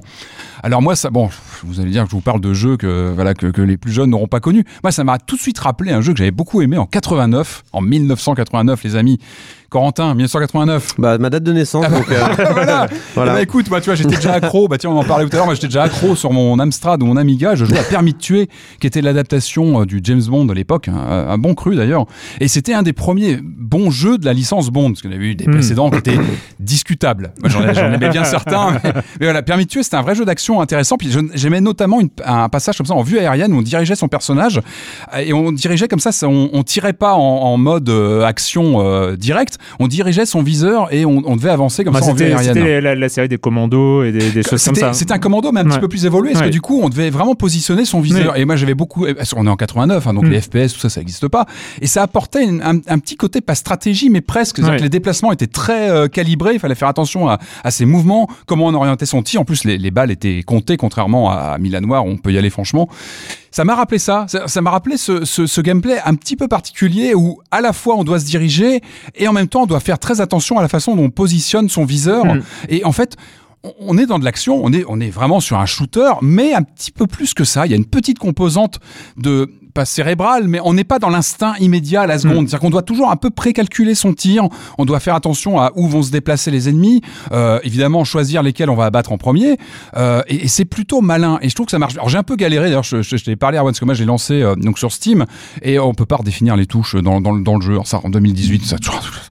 Alors on peut, on peut retoucher les touches du clavier. Bind to euh, key, voilà, mec, il bind faut- to key. Bon, bref, il faut, il faut toucher tout ça. Et finalement, j'ai joué, je me suis rapatrié sur la manette. Et finalement, ça marche très bien la manette aussi Ouais. avec, avec les deux sticks. Et encore une fois, moi, je trouve que ça marche bien. Alors, ça peut perturber quand on s'attend à un pur jeu d'action, genre, euh, voilà, euh, dual, Enfin, en fait, moi, ce qui m'a le plus perturbé, c'est que vu le look, euh, vu l'ambiance Ouais. euh, et le design, et puis le thème qui est Ouais, du- bah, c'est de l'action, on est sur de l'action. de, de- de buter ses effrénée, adversaires, etc. C'est vrai qu'il y a un, un- au début, on, se dit est-ce que, est-ce que ça c'est façon Hotline Miami? Ah non, bah non, ouais. Voilà. Non, mais moi, été un peu le, le truc qui m'a dérouté, c'est que est-ce qu'on est sur une logique un peu chorégraphique, un Ouais. peu euh, un peu die and retry euh, façon Hotline Miami Pas du tout. Non, on est non, sur non. quelque chose d'une part de beaucoup plus abordable. euh, Ouais. les, les- les ennemis sont euh, assez faciles à, à Au buter, début, etc. hein, au début. Oui. Ah, très non, vite. mais, ça. non mais très vite il y a, il y a des patterns il y a, y des patterns à, à- Il y comprendre il y a une forme de chorégraphie mais aussi. Hotline mais- Miami dès le début Ah oui, tu meurs ah bah, donc c'est- euh, là, là, impitoyable. là, là, on, Là aussi, hein, moi j'ai eu deux- quelques boss où j'en ai pris plein Ah Il y a- des moments un peu, tendus. mais voilà, on est plus sur une logique euh, avec des euh, euh, de la chair à canon d'un côté et, euh, et des boss de l'autre et, euh, et, et ce genre de choses, avec des boss qui sont super rigolos. Ouais, à- à- les à mises en buter. scène, en fait, le jeu, il est, il est vraiment rythmé. Ouais, Moi, c'est ça voilà. que j'ai aimé aussi, c'est que ça n'arrête pas. Il y a toujours bah, des scènes d'action. Mm. Euh, on évolue dans des niveaux euh, qui visuellement ont vraiment des cachets. Il y a plein de petits détails Mm. graphiques. On est sur du pixel art, mais mais bien digéré. Il y a plein de petits trucs. Alors des fois, c'est trash. Moi, j'étais surpris aussi par le ton Ouais. du jeu. Euh, Il y a des scènes de meurtre. Je vais pas spoiler, mais il y a une scène de meurtre qui arrive assez vite. On se dit ah ouais, quand même. On est presque même mal à l'aise. Donc c'est Ouais. vraiment pas un jeu. euh, Il y a des petits moments un peu fripons aussi. On se dit ah ouais, quand même, ils y vont. euh. Donc c'est pas un jeu. Oui. c'est Fripon. pas- Je suis très, très Oh, fan de oh, j'aime bien. c'est c'est pas forcément un, jeu à mettre à- dans toutes les mains comme ça. Enfin, il faut faire Ah bah non, attention. non, et- il y a- Puis voilà, il y a des, vraiment des scènes de meurtre assez dures. Mais, mais en dehors de ça, moi j'ai vraiment bien aimé ce côté. Ouais, euh, on- si on y va comme un bourrin, comme dans un shooter classique, on va pas aller très loin parce que c'est, il faut vraiment mesurer ses coups, Ouais. mesurer ses trajectoires. Et ça, je trouve que c'est vraiment une réussite. On va vite apprendre à, bah, à diriger donc ce, comment dire, cette- ce réticule qu'on Mm. bouge à l'écran, c'est pour donner ou un sens, c'est-à-dire qu'on va tirer dans le sens d'un ennemi, ou pour viser un ennemi aussi directement Yep. quand on a le temps, parce qu'il faut aussi jongler avec ses, ses- ses- ses priorités et ce qui se passe à l'écran. Il faut une bonne dose de zen aussi. Il faut, vraiment maîtriser l'interface. Et moi, je trouve que ça marche bien. Alors moi, il y, a des- il y a des petits bémols. Moi, je trouve que le, le système de comment dire de, de couverture euh, pour se cacher Ouais. est pas toujours bien. Moi, j'ai joué. Ah il y avait une cachette. C'est pas très précis. C'est dommage sur un jeu comme ça où, bah, notamment face au boss, il faut vraiment jongler Ouais. avec. Il y a eu deux trois fois où j'avais la manette qui, qui, qui me démangeait, que j'avais envie de jeter, euh, bah, comme en 89 où je jetais mon, mon joystick, euh, mon Speed King à l'époque. Bon, je vais pas vous raconter ma vie, mais, mais il tenait. Hein. Le Speed King, il en a vu et il, fonctionne encore. Mais bon, voilà, ça c'est un peu un bémol parce qu'en fait, on a ce système de donc de couverture qui fait qu'on peut aussi glisser si on si on donne un, un, un mouvement. Donc on fait, mais c'est ah, c'est pas très très précis. Bon, il faut faut s'y faire. Ça te met dans le beau drap, quoi, ce système de couverture. Vous l'avez Couverture Ah, ouais, bon. Mais euh, il y a un peu de ça, il y a un peu de ça. Bon, il faut passer tout ça, il faut passer ce système qui est Erwan encore une fois. on est sur de l'action, mais c'est un petit peu plus que ça. Et moi, j'aime ça. Moi, j'aime les jeux qui Ouais. questionnent un petit peu le genre. En, euh, en- en bé- en bémol, euh, moi j'ai, j'ai- je m'attendais vraiment, enfin j'ai joué parce que tu m'en as parlé, hein. Euh, je, je m'attendais à rien. Euh, j'ai, un bon départ déjà. Ouais, ouais. Et, et, La nonchalance. Tu peux pas être déçu. hein, Voilà, c'est ça. Donc, Ça euh, va, ouais. Non, j'étais très agréablement surpris par l'ambiance. euh, L'ambiance Même ouais. l'intro est marrante. euh, Ouais. Les, les premiers niveaux sont marrants. Les boss sont marrants. euh, euh, Il y a une variété de, de- de décors. De mise en scène, c'est ça qu'on n'a pas parlé, mais il y a les euh, boss, les- la façon. Il y, a, y des choses sur la route, il y a des choses euh, où on pilote des, euh, enfin voilà. Mm. Donc il y a, il y a- il y a plein de, il y a, il y a plein de, de variations de gameplay comme ça qui, qui donnent une sorte de. Il y a les ricochets. Faut- de- J'ai oublié d'en parler. Les, Ouais. les ricochets contre les panneaux. Les ricochets contre les panneaux, c'est un peu la c'est- classe. c'est c'est très très bon. Faut pas oublier parce que c'est utile dans le jeu. Ah bah oui, un peu euh, mis de côté à côté. À un moment, je me suis Ça permet ah de rester à couvert et de. Non mais c'est surtout ça permet de one-shotter en Et fait. ouais, tu C'est- one-shot euh, direct des mecs qui sinon peuvent te mettre la misère. Euh, ça, c'est cool. Euh, moi j'ai un, un, une- un petit- mon petit bémol mais qui est purement technique là pour le coup euh, parce que dans ce genre de jeu j'aime bien que euh, les euh, les respawns entre guillemets la, Ah phase après la mort soit bien pensée pour qu'on Ouais. retrouve directement l'action. Je dis pas qu'on doit euh, euh, respawner euh, enfin Ouais, revenir direct, euh, direct juste avant le dernier ennemi. On peut, on peut revenir à des points, mais il y a des moments de respawn qui sont relous parce que il y a euh, on, on respawn et puis il y a 10 secondes euh, de ou 5 Ouais. ou 10 secondes sans jeu. C'est-à-dire on va respawner juste avant une petite scène euh, Ah ouais, une, un- scè- une un scène préprogrammée un, un- un boss, un, ouais, un script, voilà, script qui se un- met en juste place. avant un script. Et en fait, dans ce type de jeu, j'aime juste euh, que le, le jeu nous renvoie dans l'action directement. Je trouve que c'est ce qu'avait réussi Hotline Miami, où bah, on s'en foutait de mourir parce qu'on restait dans Ah, une sorte de bah, chorégraphie oui, tout ça. Une rapidité. Voilà. Enfin, voilà, Et, et et là, il y a fou. quelques, quelques points bah, où je me dis bah, pourquoi je dois me retaper encore cette scène de 5 secondes ou 10 secondes. euh, Ouais, qui sont jamais ça. trop longs. C'est pas un jeu verbeux. enfin, Mais euh, c'est Ouais, voilà, c'est même des- 5 secondes plus 5 secondes plus 5 Voilà, secondes. euh, problème. euh, Moi, ce qui, m'a plus embêté, c'est quand euh, je quittais le jeu, que je revenais, et qu'en fait la sauvegarde se limite vraiment au chapitre. Ah Donc, oui. des fois, tu dois Ouais. te retaper. Bon, Ouais, bah, voilà. donc du coup voilà ça, Ah, ça c'est rejoint- des- ça, c'est des choses qu'on peut éviter. Normalement, Ouais, on peut éviter ça. Et puis le remapper les touches. Bon, ça, je sais que je suis embêtant avec ça, mais c'est un truc, bon.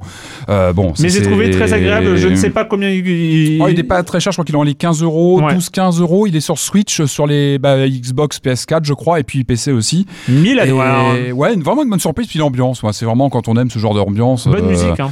Ah, les musiques sont bien, Ouais. les graphismes sont, sont rigolos, et euh, ouais, ouais, franchement, une, une bonne surprise, moi j'aime bien. Allez, on va aborder maintenant euh, le retour de la peinture avec euh, un DLC qu'on m'a dit très cool, mais je ne connais pas du tout, je n'ai jamais joué à ce jeu. Euh, c'est euh, Splatoon 2 Octo Expansion.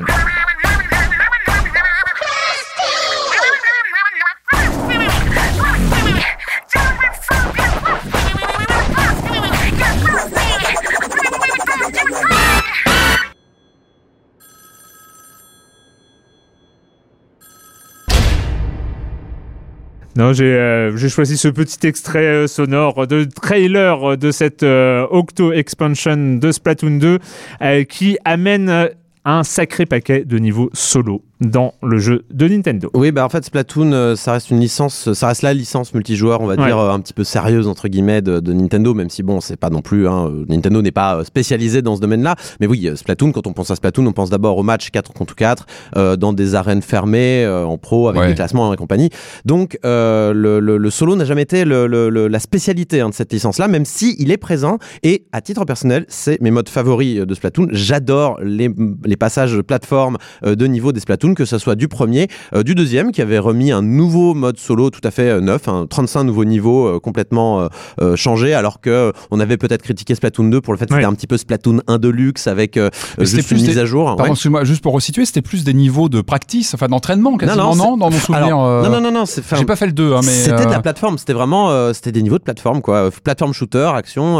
alors évidemment, tu peux t'en servir pour. mais il n'y a pas une narration folle, quoi. Enfin, c'est Bah, pas, non. pas le but. hein. Splatoon, c'est pas une narration, c'est plus un univers, Une esthétique, euh, des musiques. euh, c'est un peu particulier, ça plaît pas à tout le monde. Alors moi, je, je suis euh, à 200% à l'intérieur. J'adore Splatoon pour pour ce que c'est, pour son univers, pour la, la fraîcheur que ça apporte. Et j'adore aussi le gameplay de Splatoon. Et c'est pour ça que ces niveaux solo là me plaisaient bien parce que ça permettait en fait de mettre en application un système de jeu. Mais enfin, il y a que Nintendo qui peut sortir Mm. des systèmes de jeu comme ça. Un système de jeu où vraiment, voilà, tu repeins, tu nages dans l'encre. le but du jeu, c'est pas de se tirer dessus, mais de repartir, euh, de- de- d'avoir le plus grande surface d'encre euh, récupérer. Il y a voilà, c'est vraiment il y a Nintendo qui peut partir d'un concept Ouais. et ensuite construire un univers autour et pas l'inverse comme dans beaucoup de jeux c'est le cas. Il n'y a, pas, Du- y a, y a ouais. pas un mode Battle Royale, non sur, Non, mais ça pourrait être intéressant, hein, peut-être, Je vois bien que pas. les peintures euh, dans un pas, énorme truc. ouais. Bon, bon, en tout cas, euh, Octo Expansion, la promesse que, que Octo Expansion devait apporter, c'était apporter euh, un, nou- un nouveau mode solo, enfin rajouter encore un mode solo encore plus fort, et en l'occurrence euh, 80 niveaux, donc c'était 35 niveaux le mode solo de Splatoon 2,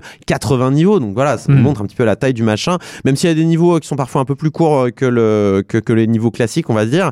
Euh, voilà, et donc il y avait une attente qu'il y avait dans Splatoon 1 et qui n'a pas pu être concrétisée à mon sens parce que la Wii U était, euh, voilà, n'a pas marché du tout, c'était de pouvoir jouer euh, les ennemis dans le dans l'histoire de, de Splatoon qui sont les voilà vous avez les. Inklings et vous avez les Octolings donc vous avez les, les calmars et les pieuvres hein, grosso modo. Et les pieuvres c'est les ennemis les, les rivaux et donc, euh, on attendait de pouvoir jouer les les euh, les euh, les, euh, les, comment dire les, pieuvres, mais on ça n'a pas pu se faire. Alors que c'était codé dans le jeu, il y a des, y a Ouais. des hackers qui ont réussi à le faire. Euh, donc, ils ont intégré les les, les octariens, comme ils s'appellent, dans ce dans ce DLC. On joue un octarien, donc qui se réveille très très profondément sous le sous la ville où se déroule l'action de Splatoon. Et en fait, on va évoluer dans un métro. C'est ça qui est assez cool. Euh, on va évoluer dans un métro souterrain, et en fait, chaque station est un euh, est un niveau, euh, est une chambre de test. Euh, et donc le but ça va être de récupérer quatre euh, objets euh, enfin il va falloir atteindre quatre lieux euh, dont on ne connaît pas encore le- le- la localisation au début sur ce métro pour ensuite débloquer la dernière phase où on remonte à la surface avec une de enfin c'est une phase ultra épique. Enfin je, je ne dirais rien. Juste la phase de fin est extraordinaire. J'étais trop content quand j'ai vu cette phase. Elle est vraiment amusante. Mais bref. Repartons sur le métro. Donc le métro est intéressant dans la façon dont sont disposés les niveaux parce que du coup vous pouvez pas aller où vous voulez. Vous savez pas à quoi ressemble Mm. la carte. Vous, vous découvrez juste les lignes au fur et à mesure où vous passez euh, sur les lignes. Donc en fait vous savez juste que tiens euh, ce niveau là ça va être c'est une correspondance. Donc en fait vous arrivez sur la correspondance et paf ça débloque la ligne Ah. euh, quand vous avez fini le niveau. Et donc vous voyez ah oui donc on va aller par là-bas et il y a euh, beaucoup bon il y a un objet. Est-ce qu'il y a un des il y a une des reliques qu'il faut récupérer ou pas? Euh, bah c'est peut-être pas. Des fois c'est juste une ligne qui Mm. va euh, faire le lien entre deux lignes importantes. Mais je trouve ce système d'évolution assez cool et je serais je serais même content si euh, si euh, d'autres jeux s'en inspiraient pour créer des euh, voilà c'est une évolution de la world map qu'on avait dans les jeux de plateforme Ouais, avant c'est un euh, hub assez cool en fait. c'est un hub, ouais.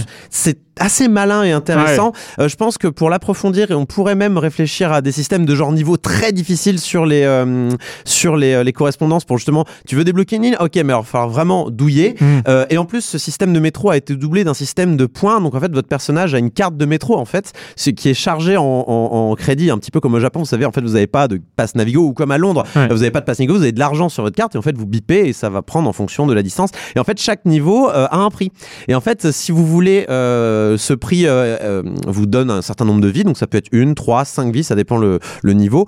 Et si vous dépensez toutes vos vies, il faut repayer le ticket. Et donc en fait, il y a une gestion comme ça des points, pas trop perdre. Des fois, vous dire bon là, je perds trop de points, faut que j'arrête, faut que j'arrête C'est les pas de l'argent réel, hein, tu me pas de rassures. l'argent. hein, réel. ouais. Non, non, non. L'OMS peut dormir sur ses deux oreilles. Mais du coup, non, non, c'est des, des points en jeu. Mais en fait, vous récupérez des points quand vous finissez le niveau. Mais des fois, vous aurez perdu des points parce que vous aurez tenté trop de Ouais. fois. Vous n'aurez pas réussi à rentabiliser votre niveau. Donc ça met un peu une pression quand même. Ça met une petite euh, pression. ouais. Donc il y a des moments où tu fais bon là j'ai perdu trop de points, il faut que je recapitalise donc je vais faire d'autres niveaux mal. plus faciles pour euh, récupérer des Ouais, points. c'est bien. Euh, Il y a le il y a le il y a le chef de votre métro euh, qui dès que vous découvrez une ligne vous donne des points, il y a des moyens de récupérer des points autrement et tout ça. Voilà. Alors après pour ce qui est des niveaux en eux-mêmes, alors on est dans du pur euh, Splatoon euh, habituel donc on est dans, dans de la plateforme qui pourrait presque s'apparenter à du Mario Galaxy euh, Mhm. tellement en fait c'est des îles flottantes en fait. On est sur des euh, on est sur des plateformes euh, et euh, en fait il faut finir certaines plateformes pour passer à la plateforme suivante. Euh, parfois il y a des allers-retours qui se font dans, dans de rares niveaux mais dans l'ensemble c'est quand même des, des évolutions assez linéaires et le but en fait ça va être de prendre le système de jeu de Splatoon donc que je voilà ancrer nager dans l'encre et utiliser différentes armes donc il y a euh, les pistolets normaux il y a les snipers les rouleaux les sauts donc des sauts hein, des, des sauts d'eau que vous jetez de l'encre avec Euh, il y a les euh, Gatling il y a plein plein plein d'objets il y a les parapluies aussi maintenant qui, qui sont dans le truc donc qui permet de bloquer les tirs ennemis. Mais en même temps c'est un fusil à pompe donc c'est Ouais, plutôt ouais. euh, assez intéressant à jouer. Et, et donc ils vont, ils vont prendre ces, ces, ces armes et ils vont évidemment les décliner, faire des niveaux qui vont être entièrement basés sur un type d'arme et des niveaux qui sont aussi particulièrement varié au niveau des règles. Vous avez des niveaux, vous avez de l'encre limitée, euh, et si vous finissez votre rang, vous explosez, vous devez recommencer à partir du dernier checkpoint. Si vous, euh, vous avez des niveaux, vous devez reproduire des, des euh, c'est un peu du picross, c'est-à-dire que vous avez des, euh, Oh, des- trop bien. vous avez des caisses comme ça euh, qui sont, euh, vous avez des tas de caisses et vous avez une statue et avec, il faut casser les bonnes caisses pour reproduire la statue qui est de l'autre côté. Et si vous cassez une- la moindre mauvaise caisse, paf, vous explosez et vous avez un checkpoint qui est au milieu. Mais c'est à vous de décider quand vous l'enclenchez, à quel moment vous voulez sauvegarder votre euh, Oh. votre votre progression. Attends, Mais tu, me l'as- tu me le vends pas mal là, Ouais, quand il même. y a, hein. il y a Alors, aussi euh, il y a des niveaux où il faut pousser une bille euh, jusqu'au bout dans un trou, donc faut faire attention parce que et, et ça se marie très bien avec d'autres euh, mécaniques. Par exemple, dans Splatoon, il y a ces il y a ces éponges qui grossissent si c'est Mhm. votre encre et qui Mhm. rétrécissent si c'est l'encre ennemie. Donc vous avez des chemins entiers en éponge et vous avez des ennemis qui arrivent coucou, je viens de tirer dessus, mais même si je te rate, ça touche l'éponge, l'éponge rétrécit, la bille tombe et t'as perdu. Donc c'est euh, non mais il y a- il y, vraiment plein plein plein Alors, de choses. Comment tu vois ça? Est-ce que c'est une friandise en passant comme ça avec un mode solo ou est-ce que ça peut être une prochaine orientation pour Splatoon qui pourrait aussi se dégager du côté multi Hmm. et explorer des, des- justement une velléité de, de, de, Alors, de jeu solo N'ayant pas à titre personnel le temps d'être compétitif sur Splatoon, ni Mhm. le talent d'ailleurs, je pense qu'il y a des gens, ils sont c'est des malades hein, sur Splatoon, ils sont ouais, trop, niveau, trop, trop, trop, trop forts. Déjà sur le premier, je me rappelle que ça commençait Ouais, déjà à... ils, sont, ouais, ils sont vraiment trop forts. Enfin, moi, moi c'est difficile. Bon, après, l'avantage, c'est qu'on joue avec les gens de son niveau, donc on, on peut progresser. Puis le Splatfest, ça reste marrant et tout. Euh, le Splatfest, hein, c'est ces événements euh, qui se déroulent euh, de temps à autre pour décider de qui est le plus fort entre euh, Donatello et Michelangelo. Pour... Non, mais vraiment, il y a eu littéralement un Splatfest comme ça. Euh, donc, euh, moi, j'adorerais qu'il fasse un, un Splatoon spécialement solo, et c'est un Ça peu ce que j'ai avec Octo Ouais. Expansion finalement. quelque part. J'aimerais euh, un peu plus de lore, un peu plus d'histoire, Ouais. un peu plus construite parce que j'adore l'univers Splatoon. C'est vraiment une des dernières euh, grosses créations de Nintendo en C'est termes la- de IP. c'est la dernière, hein. tu peux le dire c'est la dernière. dernière, Ouais, c'est la dernière euh, qui, qui sent le Nintendo vraiment, tu vois, qui se dit ah ouais. non, et qui a réussi vraiment à s'imposer. euh, Ah ouais, et qui au Japon est un carton, c'est c'est vraiment très bien. En, en Occident, ça prend un peu moins, euh, mais ça reste un bon succès. Je crois que c'est 6 millions de ventes au dernier chiffre sur Switch. Alors, moi, j'ai pas acheté bon, le 2. euh, Est-ce que tu me le conseilles? Parce que si on prend le 2 plus l'extension, ça fait quand même un petit budget avec bah, le... ça fait ouais, ça doit faire du 70 euros. Ouais, ça commence 60 à, euros, euh, taper un peu. Donc, euh, Tout dépend, c'est difficile. Octo Expansion. Alors, faut savoir un truc. parce qu'il est pas Moi- standalone. alors, hein. moi, il est pas je- standalone. alors, Il faut que j'ai oublié de préciser un truc. Auto- Octo-expansion est ultra dur. Euh, donc, euh, il est vraiment. Insinues-tu que je pourrais avoir des difficultés Il est ultra dur. Euh, franchement, c'est il est il est méchant. il est méchant. Mais c'est de la bonne méchanceté. Hein. C'est euh, c'est- à on est- Nintendo, on est- quoi. à la Nintendo. on est on n'est pas on n'est pas trop vénère Oh, dans jeu. dans, dans l'échelle de Céleste, c'est une fraise, deux Non, fraises ou trois fraises euh, C'est deux, c'est deux, c'est deux fraises. En fait, c'est vraiment pour ceux qui n'ont pas eu assez avec le mode solo Ouais, de base, qui euh, sur les derniers niveaux quand même était assez difficile. Mais là, il y, a des- il y a des niveaux vraiment, genre vous avez des passages limite en rail shooter où vous êtes là en train de surfer sur votre ligne d'encre. Euh, Il y a des lignes d'encre comme ça et votre personnage est en train de surfer, vous tirez avec vos pistolets, c'est très très classe. Mais vous avez donc c'est un jeu de cible. Si vous ratez une cible, vous avez perdu. Ah oui. Et il y a 60 cibles. Bonjour Ah ouais, ouais, voilà. quand même. Alors on vous donne 5 vies, certes, mais euh, voilà, ça, Ça va vite, ça va vite, hein, ça va très très très vite. Parce qu'en fait, si vous ratez une cible, la ligne suivante ne s'active pas et vous tombez dans le vide, tout simplement. Donc euh, c'est euh, c'est assez difficile. Donc, C'est dommage je- que, ce, soit pas un standalone. C'est vrai que tu nous donnes envie là, mais du coup, il faut avoir le jeu Bah, euh, de je- l'origine. alors, euh, je- faut- je- ça aurait pu être un standalone, c'est vrai, mais en vrai, je pense que le jeu euh, vaut mieux d'abord faire le solo normal. Ouais, qui est intégré au jeu de base. qu'il y ait une, une progression Voilà. aussi de. Parce que, que Splatoon, c'est quand même un peu particulier. Je dis pas que c'est pas facile à prendre en main. Je pense que Splatoon est assez facile à prendre en main, mais je pense que le plus difficile, c'est d'a- d'apprendre à gérer le gyroscope. Alors, on peut tout à fait jouer sans le gyroscope et jouer uniquement avec les deux sticks. Déjà mais- sur Wii U, je me rappelle. mais ouais. c'est raide. Mais là, avec le gyroscope, avec la manette pro, franchement, c'est très très très très cool. On est très précis. Moi, je suis meilleur à un. Ah, avec la pro, tu as le gyroscope Ah, bien sûr. coup, Ah, tu, tu- tu ouais, joues aussi comme Ah, ça. Même avec les deux, les hmm. deux, les deux, comment ça s'appelle? Joy-Con, ça euh, marche. Ah oui. Euh, mais, mais ça rend la chose précise. Splatoon, c'est fait pour jouer au gyroscope. hein. Ouais. Tu es beaucoup Bien plus sûr. précis. Les pros jouent au gyroscope. C'est vraiment, euh, c'est vraiment une nouvelle façon de jouer au FPS. Ouais, c'est bien Euh, ça. et, et- enfin au FPS, au shooter plutôt euh, sur euh, sur euh, sur euh, console. Et pour conclure, je dirais que l'OST est dingo. Autant sur euh, dans euh, autant sur Splatoon normal, on était sur du chose un peu presque un peu enfantin, Mm. un peu euh, un peu rigolo, un peu Nick, Nickel- euh, Nickelodeon, j'arrive plus à dire. Nickelodeon. Nick, Nickel- ah, j'arrive plus. Je sais pas C'est un gros mot ce que tu dis en fait. Autant là, on est, on est sur de la, on était sur de la J-pop un peu, des trucs comme ça, Mhm. un peu de la pop japonaise. Là, on est, on retourne sur de la, euh, on retourne sur, presque sur du rap. Enfin, c'est, euh, du hip-hop années 90, donc un peu. Oh, c'est bon, ça. Voilà. Alors, c'est évidemment, c'est des, c'est des, c'est des poulpes hein, qui chantent, donc ils font Ouais. comme ça Ouais. quand ils chantent. Mais c'est super cool. Les deux personnages. Tu euh, fais qui bien sont- le poulpe. Les deux personnages qui sont mis en avant, donc qui sont les deux stars, euh, les deux starlets de, de Splatoon 2, euh, sont littéralement cosplayés en Notorious Big et en euh, Tupac. Enfin, c'est pour vous dire. Ah non non, mais c'est c'est Ah ça. ouais. Genre, t'as- Décalé, t'as- quoi. T'en as une qui a le, le, le- comment s'appelle le, le petit bandana de Tupac et l'autre qui a la couronne de Notorious Big et qui a une grosse chaîne autour du cou. Enfin, c'est c'est super cool quoi. Ah ouais. Et euh, toute l'esthétique est années 80, c'est à la mode et, près et, près- et même je dirais 90, 80, 90 80, quat- euh, 80, 90. 90, Ouais, parce que le 90, côté t'as raison. Non, t'as flashy, raison, euh, début raison. 90. 90. 92, 93 pour les- Jusqu'au final où là on est dans de la euh, vaporwave à fond les ballons Ah ouais. donc euh, je je recommande aussi pour son OST qui est dingo voilà Octo expansion je recommande pour ceux qui ont déjà le jeu et qui ont aimé le solo et qui l'ont fini finissez d'abord le solo normal avant de vous acheter le- l'Octo expansion il est dur il est dur C'est Tu- combien tu- ça C'est fait 20 envie. Ça fait envie. Hein. Non, sérieux, euh, ça fait envie. Ah, tant mieux 2. si, je peux rajouter, si je peux rajouter des copains sur Splatoon je Allez, allez, on va, on, on va lui donner sa chance. En plus, l'été arrive, tout ça, c'est Ouais. une, bonne période pour, euh, pour euh, hein, se mettre à, à- à ce genre de choses.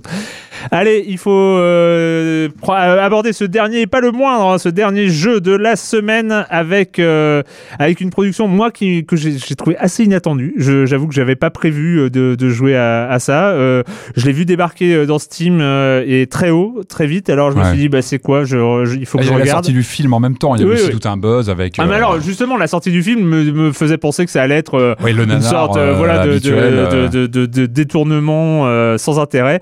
Mais au développement, on trouve un certain Frontier Development. Pas des moindres, Donc hein. euh, voilà, avec des du gens ont fait euh, Dog's Life hein, sur PS2 qui était. qui Elite était- Dangerous aussi, euh, quand même. Euh, donc c'est Jurassic World Evolution. You think that things are going to turn out differently, huh? Well, the ones before you did too. Because they believed that they were in control. And control. Well, here's the thing humanity is desperate for it. We are seduced by it, deceived by the illusion of it but we never really possess it.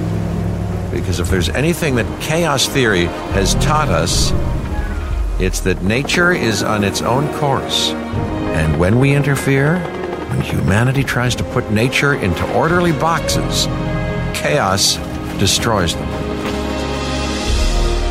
Ouais, des dinosaures Ah bah ouais. Mais quelque part, voilà. Moi, euh, Jurassic World Evolution, j'ai, en fait, j'étais heureux de constater que ça allait être un jeu intéressant, qu'il y avait Frontier aux manettes et que on allait avoir un theme park euh, de dinosaures, de vrais dinosaures, euh, façon Jurassic Park. Le premier, parce que finalement, c'est quoi Qu'est-ce qu'on recherche? On recherche l'émotion qu'on a eue quand on a vu le premier Ah, Jurassic bah Park. oui. Quand on a vu On apparaître sur écran géant ces, ces dinosaures qu'on trouvait réalistes à l'époque et qui le font. Enfin voilà, qui Et il y avait un bon film en plus. Bah, Et en plus, il y avait un non bon seulement film, une mais, démo euh, qu'on mais- allait voir au ciné et en même temps il y avait un bon film. Et là, on se dit quoi? Un theme park où on va pouvoir gérer ces dinosaures, les faire éclore, les euh, euh, gérer la génétique, la sécurité, euh, et puis le côté theme park avec euh, faut monter des restaurants, Mhm. attirer du monde, faire de l'argent et, et ce genre de choses. Il y a, il y a- il y a tellement d'ingrédients, tellement d'ingrédients possibles que il faut que ce soit un bon jeu, il faut que ce soit un grand Mhm. jeu et et ben on tombe dedans quand même parce que parce que c'est bien bien. fait parce que parce que c'est ils ont réussi ils ont réussi ça et, euh, et c'est assez extraordinaire quand même Et oui, Patrick. bah, ça pose la question. euh, Jurassic Park, on est, bah, on est tous fascinés évidemment par cet univers, par les différents films plus ou moins réussis, mais ça c'est un, au- un autre débat. Euh, moi, la question que je pourrais me poser, c'est qu'est-ce qui est qu'est-ce qui serait un bon jeu autour de Jurassic Park? Parce qu'il y a eu des FPS, il y a eu des jeux de plateforme, il y a eu plein de tentatives de de reprendre l'essence Mm. Jurassic Park. Qu'est-ce qui s'y prête le mieux? Parce que ça pose la question, c'est qui le héros de Jurassic Park C'est qui bah, Finalement, c'est pas les humains qui se baladent, c'est- ce sont ce sont les dinosaures et le parc en lui-même. Ouais. Et du coup, bah, le genre euh, de gestion de parc, c'est peut-être finalement ça qu'on attend. Et Ah, mais- Manette en- Alors, il y a eu une, une première expérimentation, je crois, il y a 10-15 ans, il y a eu un Jurassic Park... Euh... alors, j'ai plus le titre. Ah, moi non en tête. Je l'ai pas fait à l'époque, le jeu. Il y avait un, un jeu, pareil, aussi de création de parc, etc. Et là, en prenant en main ce évolution, bah, on se dit, mais c'est ça, en fait. C'est ça qu'on attendait. C'était, euh, c'était, alors, moi, moi, moi, très franchement, pour être transparent, moi, le Tycoon, c'est pas mon truc. C'est vraiment pas mon genre de jeu favori. J'ai vraiment du mal. En général, ça m'ennuie. C'est, ça prend beaucoup de temps. C'est très, très chronophage comme, euh, comme genre. Et j'ai toujours eu du mal avec, euh, je trouve qu'on n'est pas assez actif dans ces jeux-là. On a toujours un, un- un côté regard. Et finalement, bah là, je trouve que cette position de, comme ça, d'être au-dessus d'un parc et, et surtout de le créer, parce qu'on commence en fait sur il y a- cinq ou six, cinq îles, six îles, et en fait, on commence sur une première. En tout cas, et on, on- bah, on- en fait, c'est une sorte de, de- de tutoriel. C'est allez-y, montez votre parc. On est un petit peu guidé au début dans le jeu. Bah, il faut, il faut tel élément. Et là, on se rend compte en fait qu'il y a pas mal de paramètres à, à mettre en place avant même de mettre des, des dinosaures en, en route. hein. C'est-à-dire qu'il faut déjà avoir un parc qui, qui tient, il faut euh, tout un système électrique, euh, un système de, de, bah, de qui va faire venir les, les visiteurs. euh, Un a- système de sécurité pff, ou pas, hein, parce que c'est Jurassic Park, ça marche jamais. Ça, tu l'apprends très vite. tu l'apprends très très vite qu'il faut qu'il faut être prêt en cas de problème, parce qu'il y a toujours des problèmes qui arrivent évidemment. Et puis moi, ce que bah déjà, il est, il est magnifique le jeu. Moi, j'ai été est- bluffé quand je l'ai lancé. Moi, je l'ai lancé Alors, sur. il est euh, sur PC et console. hein. et console, moi je l'ai lancé sur euh, Xbox One, donc j'avais un petit peu peur du gameplay à la manette, parce que mon PC était un peu tendu, je me dis bon je vais plutôt le faire sur console. J'avais peur du gameplay, ça marche très bien. Alors c'est peut-être pas aussi spontané qu'à la souris, mais moi je me suis très bien débrouillé avec, finalement on se fait assez vite au... euh, Et puis à la manette, sur un bel écran, visuellement il est Ouais, magnifique. Je trouve qu'il est- il est vraiment beau, magnifique. On n'est est pas beau. sur un jeu à licence avec juste une... euh, allez hop, un nom à coller sur la boîte et hop, c'est- fini. Non, il y a les visuels, on retrouve vraiment l'ambiance euh, bah, des films. La musique est exceptionnelle. Mm. Enfin, je pense qu'ils ont vraiment pioché dans les, dans les, dans les soundtracks originaux euh, des films. Euh, moi, j'ai joué avec la version française. On a, on a beaucoup de doubleurs connus. Il y a vraiment une finition dans le Mm. doublage qui est, qui est très très bien faite. Euh, alors, je crois pas que ce soit forcément toujours les doubleurs des premiers films. Je crois qu'il y a des discussions là-dessus, mais en tout cas, c'est du très haut niveau Mm. des dou- au niveau des doublages. Euh, et puis euh, voilà, une fois manette en main, et bien, ben, on se prend au jeu, quoi. On se prend au jeu, on se sent euh, responsable de son parc. Et je trouve que, en fait, euh, alors, parce que le, dan- le, le danger, et on l'avait vu sur, on en avait parlé sur Machiavellan euh, notamment, hein, qui, dans, le- la, la façon jeu de gestion, c'est vrai que l'intérêt de, ces jeux de tycoon ou les, ou les, ou les city builders ou ce genre de choses, c'est la multiplicité des paramètres à gérer, c'est Ouais, gérer les problèmes, gérer l'expansion, gérer l'argent, gérer l'électricité, gérer ce genre de choses. Donc ça c'est ça c'est ce qu'on veut, c'est ce qu'on veut quand on se lance dans ce jeu-là. Mais il faut qu'on nous apprenne que euh, il faut que les choses elles rentrent petit à petit et tout ça. Et là, je trouve que c'est très bien pensé. Ouais, avec- alors, ah quand même. Bon, il y a quand même des petites zones où il faut te débrouiller quand même. Il y a des petites zones. Oui, mais euh, bon, donc en fait, il y a- euh, y, y a trois euh, assistants, entre guillemets, que l'assistant à la sécurité, à la recherche scientifique et au divertissement, qui vont nous donner des missions Différentes, euh, de, de, de, de tutoriels pour apprendre à, à, à faire venir plus de gens. à faire ou- éclore son premier dinosaure, à, à faire la première géné- euh, recherche génétique sur, euh, euh, euh, les sur- embryons. Il y, y a tout un système aussi. C'est ça que j'ai trouvé réussi. à lancer ses Et- premières explorations pour Exactement. à- à- Ça, j'ai avoir trouvé ça- les, les fossiles. Voilà, les, ça, fossiles, les recherches de cherche. fossiles. C'est là où on voit que c'est pas juste un plaquage de Non, licence non. sur un jeu existant. C'est qu'ils ont vraiment intégré, et c'est vraiment aussi au cœur du jeu, c'est l'ADN. C'est la recherche Ouais, sur ouais. l'ADN. Euh, lancer une patrouille qui va aller traverser le- la planète pour aller chercher un fossile qui a été repéré, pour ramener l'ADN, qui va nous permettre justement de, bah, de, de trafiquer, Ouais. hein, de jouer un peu les savants fous pour créer une nouvelle race de dinosaures, en tout cas modifier une existante.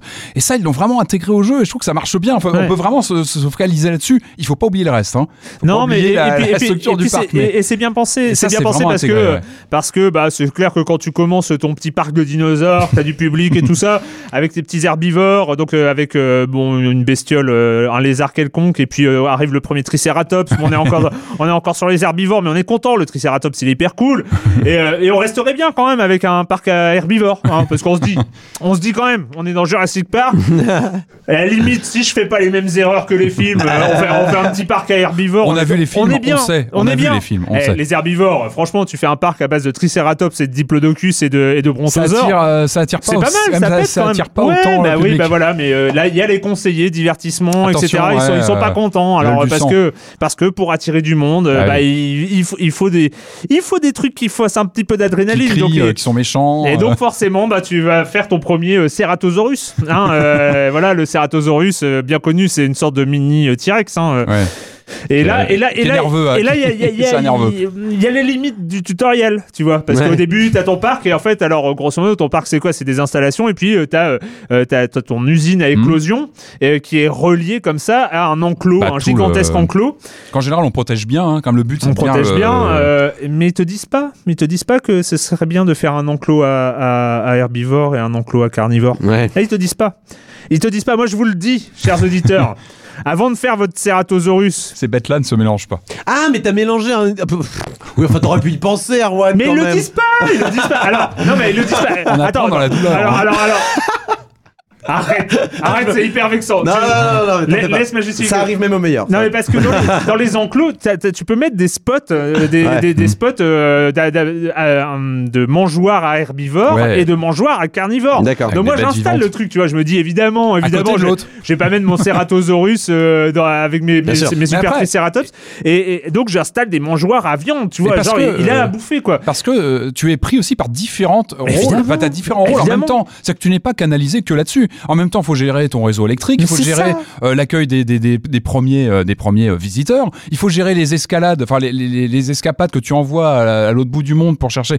Tu gères des- en parallèle différents facteurs. Mais ça, c'est le genre qui veut ça. Ouais. Du coup, t'es pas toujours très attentif Mais sur moi- les, moi- et- et les moi, je les ai- rencontres euh, entre espèces. Et, et, Et moi, bon, j'ai- bah, j'ai une alerte, une alerte rouge un seul coup. j'ai pas euh, vu, pardon. pardon mais- pour les familles. Ah moi aussi j'ai eu non, des moments de gêne euh, terribles. Et tu te sens, bête. Hein. Autant, non, mais, non, mais autant dans ce jeu, moi, j'ai eu- eh, franchement, il est tellement beau. J'ai eu des moments, non, j'ai vraiment eu des moments de, tu sais, de pesanteur. De où- malaise. Non, mais non, de- non, j'ai eu des moments de pesanteur où, je, tu sais, je remettais une, une vue aérienne et Ouais. je regardais, j'ai- ça c'est moi, c'est mon parc. Ah ouais. Regardez, ça c'est tu moi. Et là, coup, t'as un petit voyant rouge. Attention, attention. Et là, tu redescends et t'as une catastrophe. T'as un truc comme tu dis horrible où tu te dis ah non, c'est de ma faute. Et là, tu te sens très mal en général. Tu te Ce dis ouais, putain- tu t'en veux. Ce tu putain de Ceratosaurus, il m'a bouffé deux Triceratops. Oh. Il, il J'en avais des- trois. Eh, Ouais. 250 000 dollars pièce le Triceratops. ouais, quoi. oui, oui, oui. Ah Parce non, que- parce que c'est pas, c'est pas un dollar. En plus, Ah en ouais. plus évidemment, le truc, c'est que c'est bien pensé. C'est-à-dire que as, euh, tu, tu, tu explores l'ADN, donc il faut ramener des fossiles, Mhm. étudier les fossiles, etc. Et tu as, ta maîtrise de l'ADN du, euh, du machin qui, qui augmente, mais elle augmente petit à petit. fois, Ouais. erreurs. Et donc, tu et, donc, et le Triceratops qui coûte 250 000 dollars à tu produire, coûtera et ben, après. 62% de chances qu'ils vivent. Ah oui. C'est ça que j'aime bien aussi dans la partie. Au début, tu dépenses sans compter parce que t'as les Ah ouais. fonds au début. Bah là, là, je mets une centrale euh, électrique. Là, ouais, c'est ça. Puis peu à peu, à la fin, tu commences à calculer euh, quand Ouais. tu fais justement tes, tes, tes créations de Et là, et là, d'espèces, tu- et- oh et là, là, tes euh, Triceratops, pour en avoir 3, il a fallu que t'en fasses 5. Ouais. Et là, ton, ton Ceratosaurus de mai. De... non, mais il est bien ce Ceratosaurus, il est sympa. Bah, et t'en tu- bouffes deux. dans ces moments-là, tu lances, euh, tu lances une Jeep et tu vas le corriger. Parce qu'il y a aussi ces moments qui sont Bah, à ce, géniaux. à ce moment-là, tu fais, tu fais un enclos à carnivore. Bah ouais, bah ouais, mais le- ouais, tu fais un enclos à carnivore. La leçon je- qui t'aura coûté mais cher. oui, mais. La leçon à deux Triceratops. Alors, il y a ça. ces petits moments aussi marrants où tu peux prendre une Jeep en vue euh, troisième le- personne aussi, où ce- tu ce- peux te balader dans ton parc. Ceci, ceci dit, euh, ce moment, parce que t'avais mis les mangeoires à viande, hein, tu t'étais dit. Ouais, il aura faim, il aura pas faim. Il aura pas faim. de- Le moment où il y a ce combat, parce qu'il y a l'affrontement, hein, tu le vois l'affrontement Ouais. Ceratosaurus Ah, Triceratops. j'ai- T'as des alertes Non, qui se mais là, mettent, et, euh, et là, au début, t'as le Triceratops, il a une griffe. Et en plus, tu penses que le Triceratops, il sait se défendre. Tu vois, t'as vu Ouais. Jurassic Park, les Triceratops, ils sont quand même, euh, ils, Ouais. ils ont pas peur. Et bah là, le Triceratops, la première mort de Triceratops, c'est un silence quand même. hein. Ah, t'es- Ouais. ouais, il y a une gêne. Ah oui, non, il y a une gêne. Non mais hein. en plus il faut quand même C'était des- là, ils, sont, euh, ils sont super bien faits. Ah ouais, non, Quand tu peux te rapprocher, tu peux vraiment te zoomer et te rapprocher très près d'eux. Ils sont magnifiques, même dans les comportements, dans Non, la façon de se déplacer, génial. les textures. Ah ouais. Enfin tout est vraiment bien et fichu quoi. et c'est Euh, ample, et c'est ample, impressionnant. parce que comme tu l'as dit, les îles, euh, les, îles de Jurassic World, tu commences avec une petite, après ça s'agrandit, après t'as différents parcs à gérer, enfin, avec différents et, problèmes. Et c'est, enfin, il est incroyable. En fait, c'est le jeu Jurassic World, Jurassic Park. Ouais, c'est le jeu de la licence. C'est le jeu, je pense, qu'on attendait sans, sans même l'espérer parce que parce qu'il est, il est, il est grand. Enfin, ce c'est, pas la petite production. Ce qui est Et fou, c'est c'est pas qu'il une- il est passé sous les radars complètement. Je- J'en ai je- pas entendu parler de ce jeu-là. Exactement. Ouais. Et c'est, et c'est une Mais vraie Je réussite. sais pas si le On film est- marche bien. Alors, Je sais pas si c'est lié aussi. Je crois qu'il marche bien le 2, ouais. J'ai pas, vérifié, mais. Mais, euh, c'est, euh, enfin, c'est le, c'est le, c'est le jeu de la licence. C'est pas le je jeu du dernier hein. film. C'est le jeu Ah oui, il est. ah de bah, il est dinosaures. C'est euh, euh, c'est le jeu de. Il y a tout.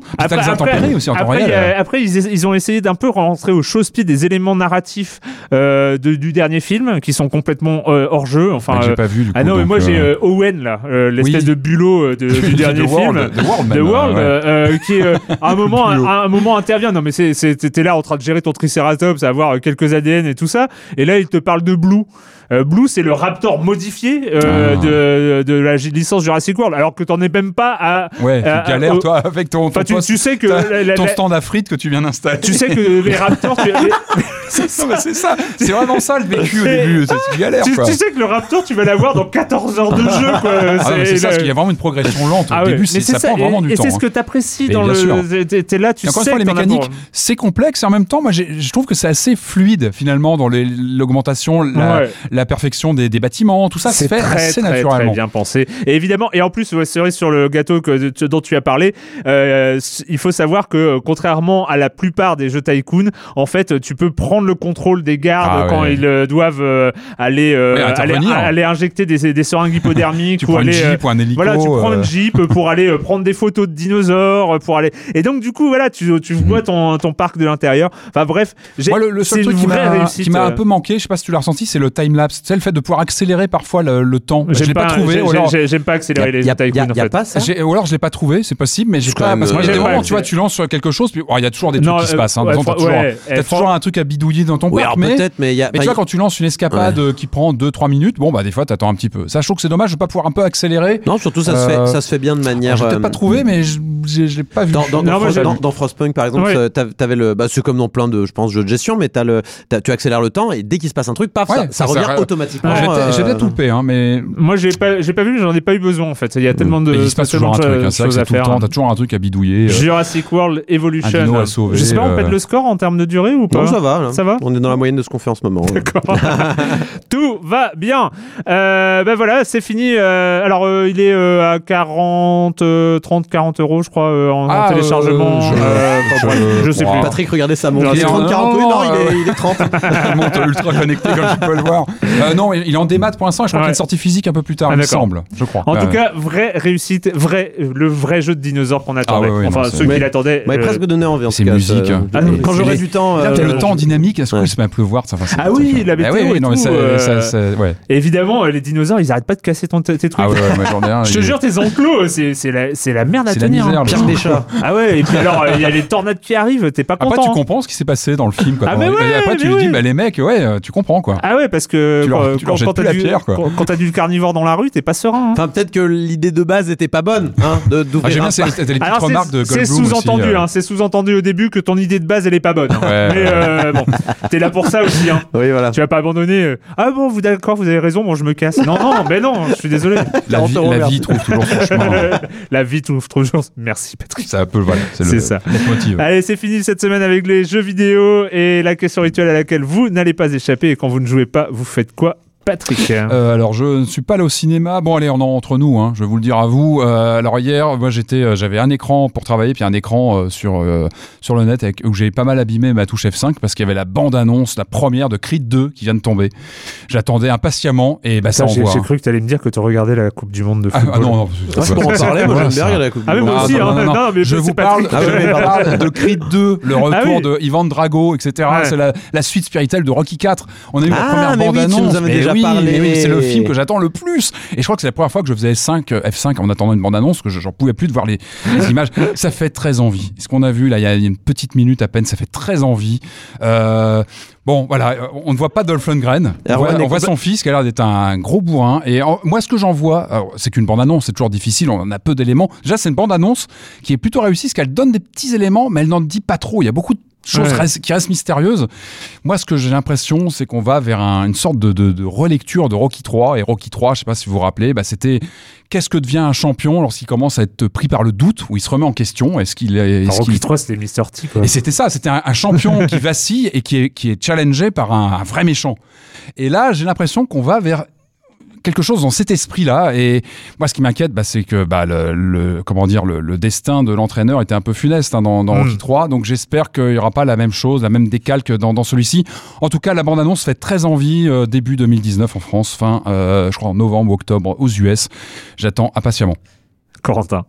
Alors, Est-ce que tu- je sais que tu n'as pas de vie, hein, mais euh, c'est. Alors non mais alors, j'ai- j'ai- j'ai j'ai gratté ma tête, j'ai cherché un petit peu euh, pour trouver quelque chose, mais si en fait j'ai j'ai- j'ai regardé des choses sur Netflix, désolé.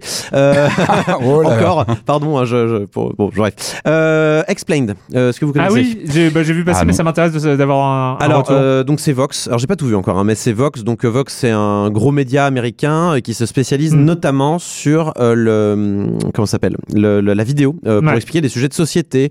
Euh, il possède notamment Polygon, si vous connaissez Ah oui, seulement dans oui. le jeu vidéo. Voilà. Euh, mais euh, voilà, Vox, c'est spécifiquement, on va parler de gros sujets euh, généralistes avec des vidéos assez courtes. hein. C'est des vidéos entre 3 et 10 minutes sur YouTube gratuites. Vous pouvez regarder ça et c'est très bien fait. Je tiens même à dire que c'est tellement bien fait que là, ils sont en train de co- copier, s'en inspirer très fortement au monde. Quand on regarde des vidéos du monde, j'ai l'impression de voir des vidéos Vox en français, moi, en ce qui me concerne. Donc voilà, c'est vraiment une formule qui fonctionne. Et ils ont raison de le faire, entre c'est pas une critique, hein. mais ils ont raison de le faire parce que Vox, c'est vraiment une voix posée sur des sujets pour t'expliquer des trucs compliqués, vraiment avec Ouais. des graphiques, des petits, des petits schémas euh, bien dessinés. Euh, c'est, euh, il y a un peu d'humour parfois quand ça s'y prête. C'est vraiment pas mal. Donc là, c'est un format un peu plus long. C'est en collaboration avec Netflix. C'est un Netflix Originals. Ça s'appelle En Bref dans sa version française. Je sais pas pourquoi ils ont appelé ça comme ça. Et donc ça dure cette fois-ci entre 15 et 20 minutes. Donc c'est voilà, c'est à peu près le double hein, de la de la du format habituel. Et là, donc il y a un épisode qui arrive toutes les semaines euh, et ça traite de sujets aussi divers que euh, qu'est-ce que la K-pop Ou alors euh, pourquoi les régimes alimentaires ne marchent pas, euh, genre pour maigrir, Mm. les régimes amincissants Ou alors pourquoi il y a toujours autant d'inégalités raciales, euh, économiques aux États-Unis Ou alors euh, qu'est-ce qu'une crypto-monnaie Voilà, donc c'est des sujets vraiment va- variés. hein. Mm. Et euh, ça peut être léger, moins léger. euh, euh, et euh, c'est toujours la même formule, peut-être avec plus de moyens encore, avec des interviews un peu plus en profondeur. Toujours ces graphiques bien faits qui te font comprendre immédiatement euh, de quoi on parle. Euh, ça prend des exemples. C'est, euh, il y a même, je trouve que ils ont même presque mis un petit peu de de vidéos TED par moment. euh, euh, vous savez, ces vidéos TED, c'est euh, donc il y a les, les conférences TED et puis ils ont leur série de vidéos TED Ouais. qui vous expliquent des sujets scientifiques ou sociaux et de ça. Et euh, ils prennent souvent des, des vieilles légendes pour euh, faire des, Hmm. euh, des parallèles avec euh, des, des- de l'actualité d'aujourd'hui. Et là, par exemple, dans celle sur les crypto-monnaies, ils ont repris une vieille. euh, alors j'ai oublié le- la légende. je- le, le- les généraux byzantins, je crois, qui euh, devaient tous être d'accord sur une décision pour attaquer ou non. Et ils expliquaient que c'était un peu comme la crypto-monnaie. Il fallait que tout le monde soit d'accord pour dire cette transaction a bien eu lieu. Et ils Hmm. expliquaient la difficulté parce qu'il suffit qu'il y ait un généraux qui décide de ne pas attaquer alors que les autres attaquent et que ça soit le bordel et que la confiance soit rompue. Et dans la crypto-monnaie, c'est pareil. Si euh, tout le monde n'est pas d'accord sur les transactions, il n'y a plus de confiance, donc il n'y a plus de monnaie parce que la monnaie, au fond, c'est quoi? C'est de la confiance. Bref, euh, donc c'est vraiment super intéressant. Vous apprenez plein de trucs. Ça vous. Alors évidemment, c'est un média américain, donc ça va être sur des problématiques parfois un peu trop américaines à notre goût, nous Européens. Euh, les inégalités raciales aux économiques aux, aux US, c'est- un, un cadre très particulier parce qu'il y a eu des lois, euh, notamment sur comment les Noirs américains pouvaient devenir propriétaires avec des quartiers réservés aux Noirs, ce qui fait qu'en fait ça a créé une égalité à la base euh, qui ensuite n'a fait que s'accentuer parce que en fait l'argent amenant l'argent, bah euh, voilà, sûr. ceux qui avaient de l'argent ont plus d'argent et, et les Noirs malheureusement sont partis avec une inégalité de base. Donc aujourd'hui les inégalités sont encore plus grandes qu'à l'époque, ce qui est étonnant puisque techniquement d'un point de vue légal il n'y a plus de racisme dans Mm. la loi. Oh bah alors attendez, il faut que je revoie mes recos. Moi, je vous parle de la bande-annonce de Creed 2. là, là. Mais bref, non mais là je résume les trucs. Voilà, c'est pour vous dire, c'est super intéressant, ça vous explique des sujets euh, compliqués de manière simple. Donc je vous recommande, ça s'appelle Explained, c'est sur Netflix. Et euh, n'hésitez pas aussi à aller jeter un œil sur la chaîne YouTube pour les, euh, euh, les, euh, les vidéos plus traditionnelles de Vox qui sont tout aussi intéressantes, bien que plus condensées. Voilà. Yes. Alors moi j'ai, j'avais des choses. J'ai, j'ai- je lis des bouquins que je ne comprends pas. C'est hyper cool, mais je vous en parlerai. Ah oui, c'est le- le fameux prochaine. extrait que tu as partagé sur Twitter là. J'adore, j'adore. Je vous parlerai des trous noirs et de la, du rayonnement de Hawking une fois. Euh, bref, euh, mais pas du tout. Euh, là, en fait, je voulais vous prendre ce petit temps rapide hein, pour vous tenir au courant un peu de l'actualité de Silence on joue, euh, parce que alors, comme vous le savez, donc on, a eu plein d'aventures hein, avec avec Silence on joue. Rappelez-vous, on a commencé dans les locaux de Libération. Ensuite, on a emprunté les studios de l'Express qui étaient dans le même bâtiment que nous, euh, de la web télé de l'Express. C'est le podcast du coach surfing un petit peu. Ouais, c'est ça. Et, euh, ensuite, euh, donc avec No Life, No euh, qui- Life, qui, ouais. qui- qui sont venus enregistrer euh, la version, euh, la version euh, vidéo de, de Silence on joue. Encore une fois dans les locaux de l'Express, mais on a déménagé, donc on a enregistré. No Life. On est reparti chez No Life. Je vous fais l'historique parce qu'il est quand même amusant ces dernières années. hein. On a, donc on a enregistré euh, une version vidéo chez No Life. No Life euh, a fermé ses portes et là donc on est chez nos amis, euh, nos sauveurs, euh, les sauveurs euh, euh, des croissants euh, pour euh, pour continuer à, enregistrer en revenant au format audio.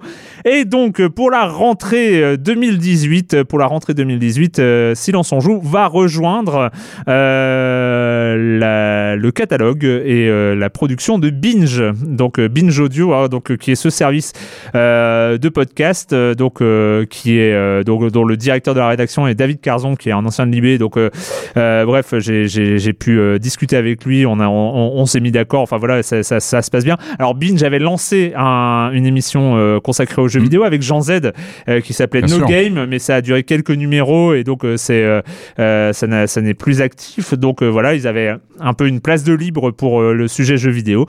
Donc ça reste ça, ça- un peu à la façon de No Life, ce sera une coproduction Libération Binge.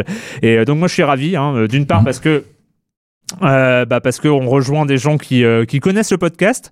Euh, c'est vrai que euh, bah, depuis euh, la fin de Libé Labo à, à- à Libération, on était euh, un peu en, en- tout seul. Euh, bah, voilà. non mais au sein de Libération, il y avait plus personne qui s'occupait un peu de cet audio-là. Nous, on a continué parce qu'on voulait le faire et tout Ouais. ça, mais on n'était plus dans un écosystème, on va dire, un peu favorable pour réfléchir aux évolutions, pour réfléchir à ce qu'on faisait. C'est Libération a toujours soutenu Silence on joue, mais il y avait plus de structure Ouais. pour ça. Et c'est vrai que bah, rejoindre des gens dont c'est le métier euh, de faire des podcasts, qui ont une réflexion autour des podcasts, euh, qui ont une envie de développer aussi euh, ce genre de choses, moi je suis, je suis assez content. voilà, bah, parce qu'on est quand même aujourd'hui un des plus vieux podcasts français. Il n'y a, pas- a, a pas photo, hein, pour le, coup, avec nos 11 ans, nos 11 ans d'existence.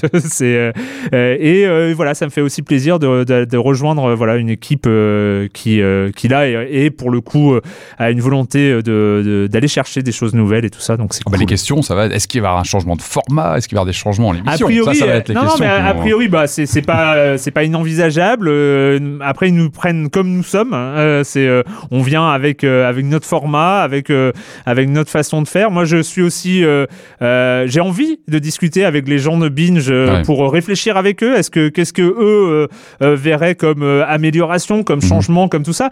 Mais le ton, euh, le format général de Silence on joue ne changera pas. Euh, mais euh, mais voilà, donc je suis euh, assez ravi euh, de ça. Et, euh, et puis bah du coup, euh, c'est aussi la certitude de retrouver euh, Silence on joue à la rentrée 2018, Ah, ça, ce qui est le plus important. ce qui est le plus important quand même. Euh, voilà, merci, euh, merci à tous les deux. merci, merci. encore au croissant de nous accueillir euh, encore une fois. Et euh, on se retrouve la semaine prochaine sur les internets et sur libération.fr. Ciao.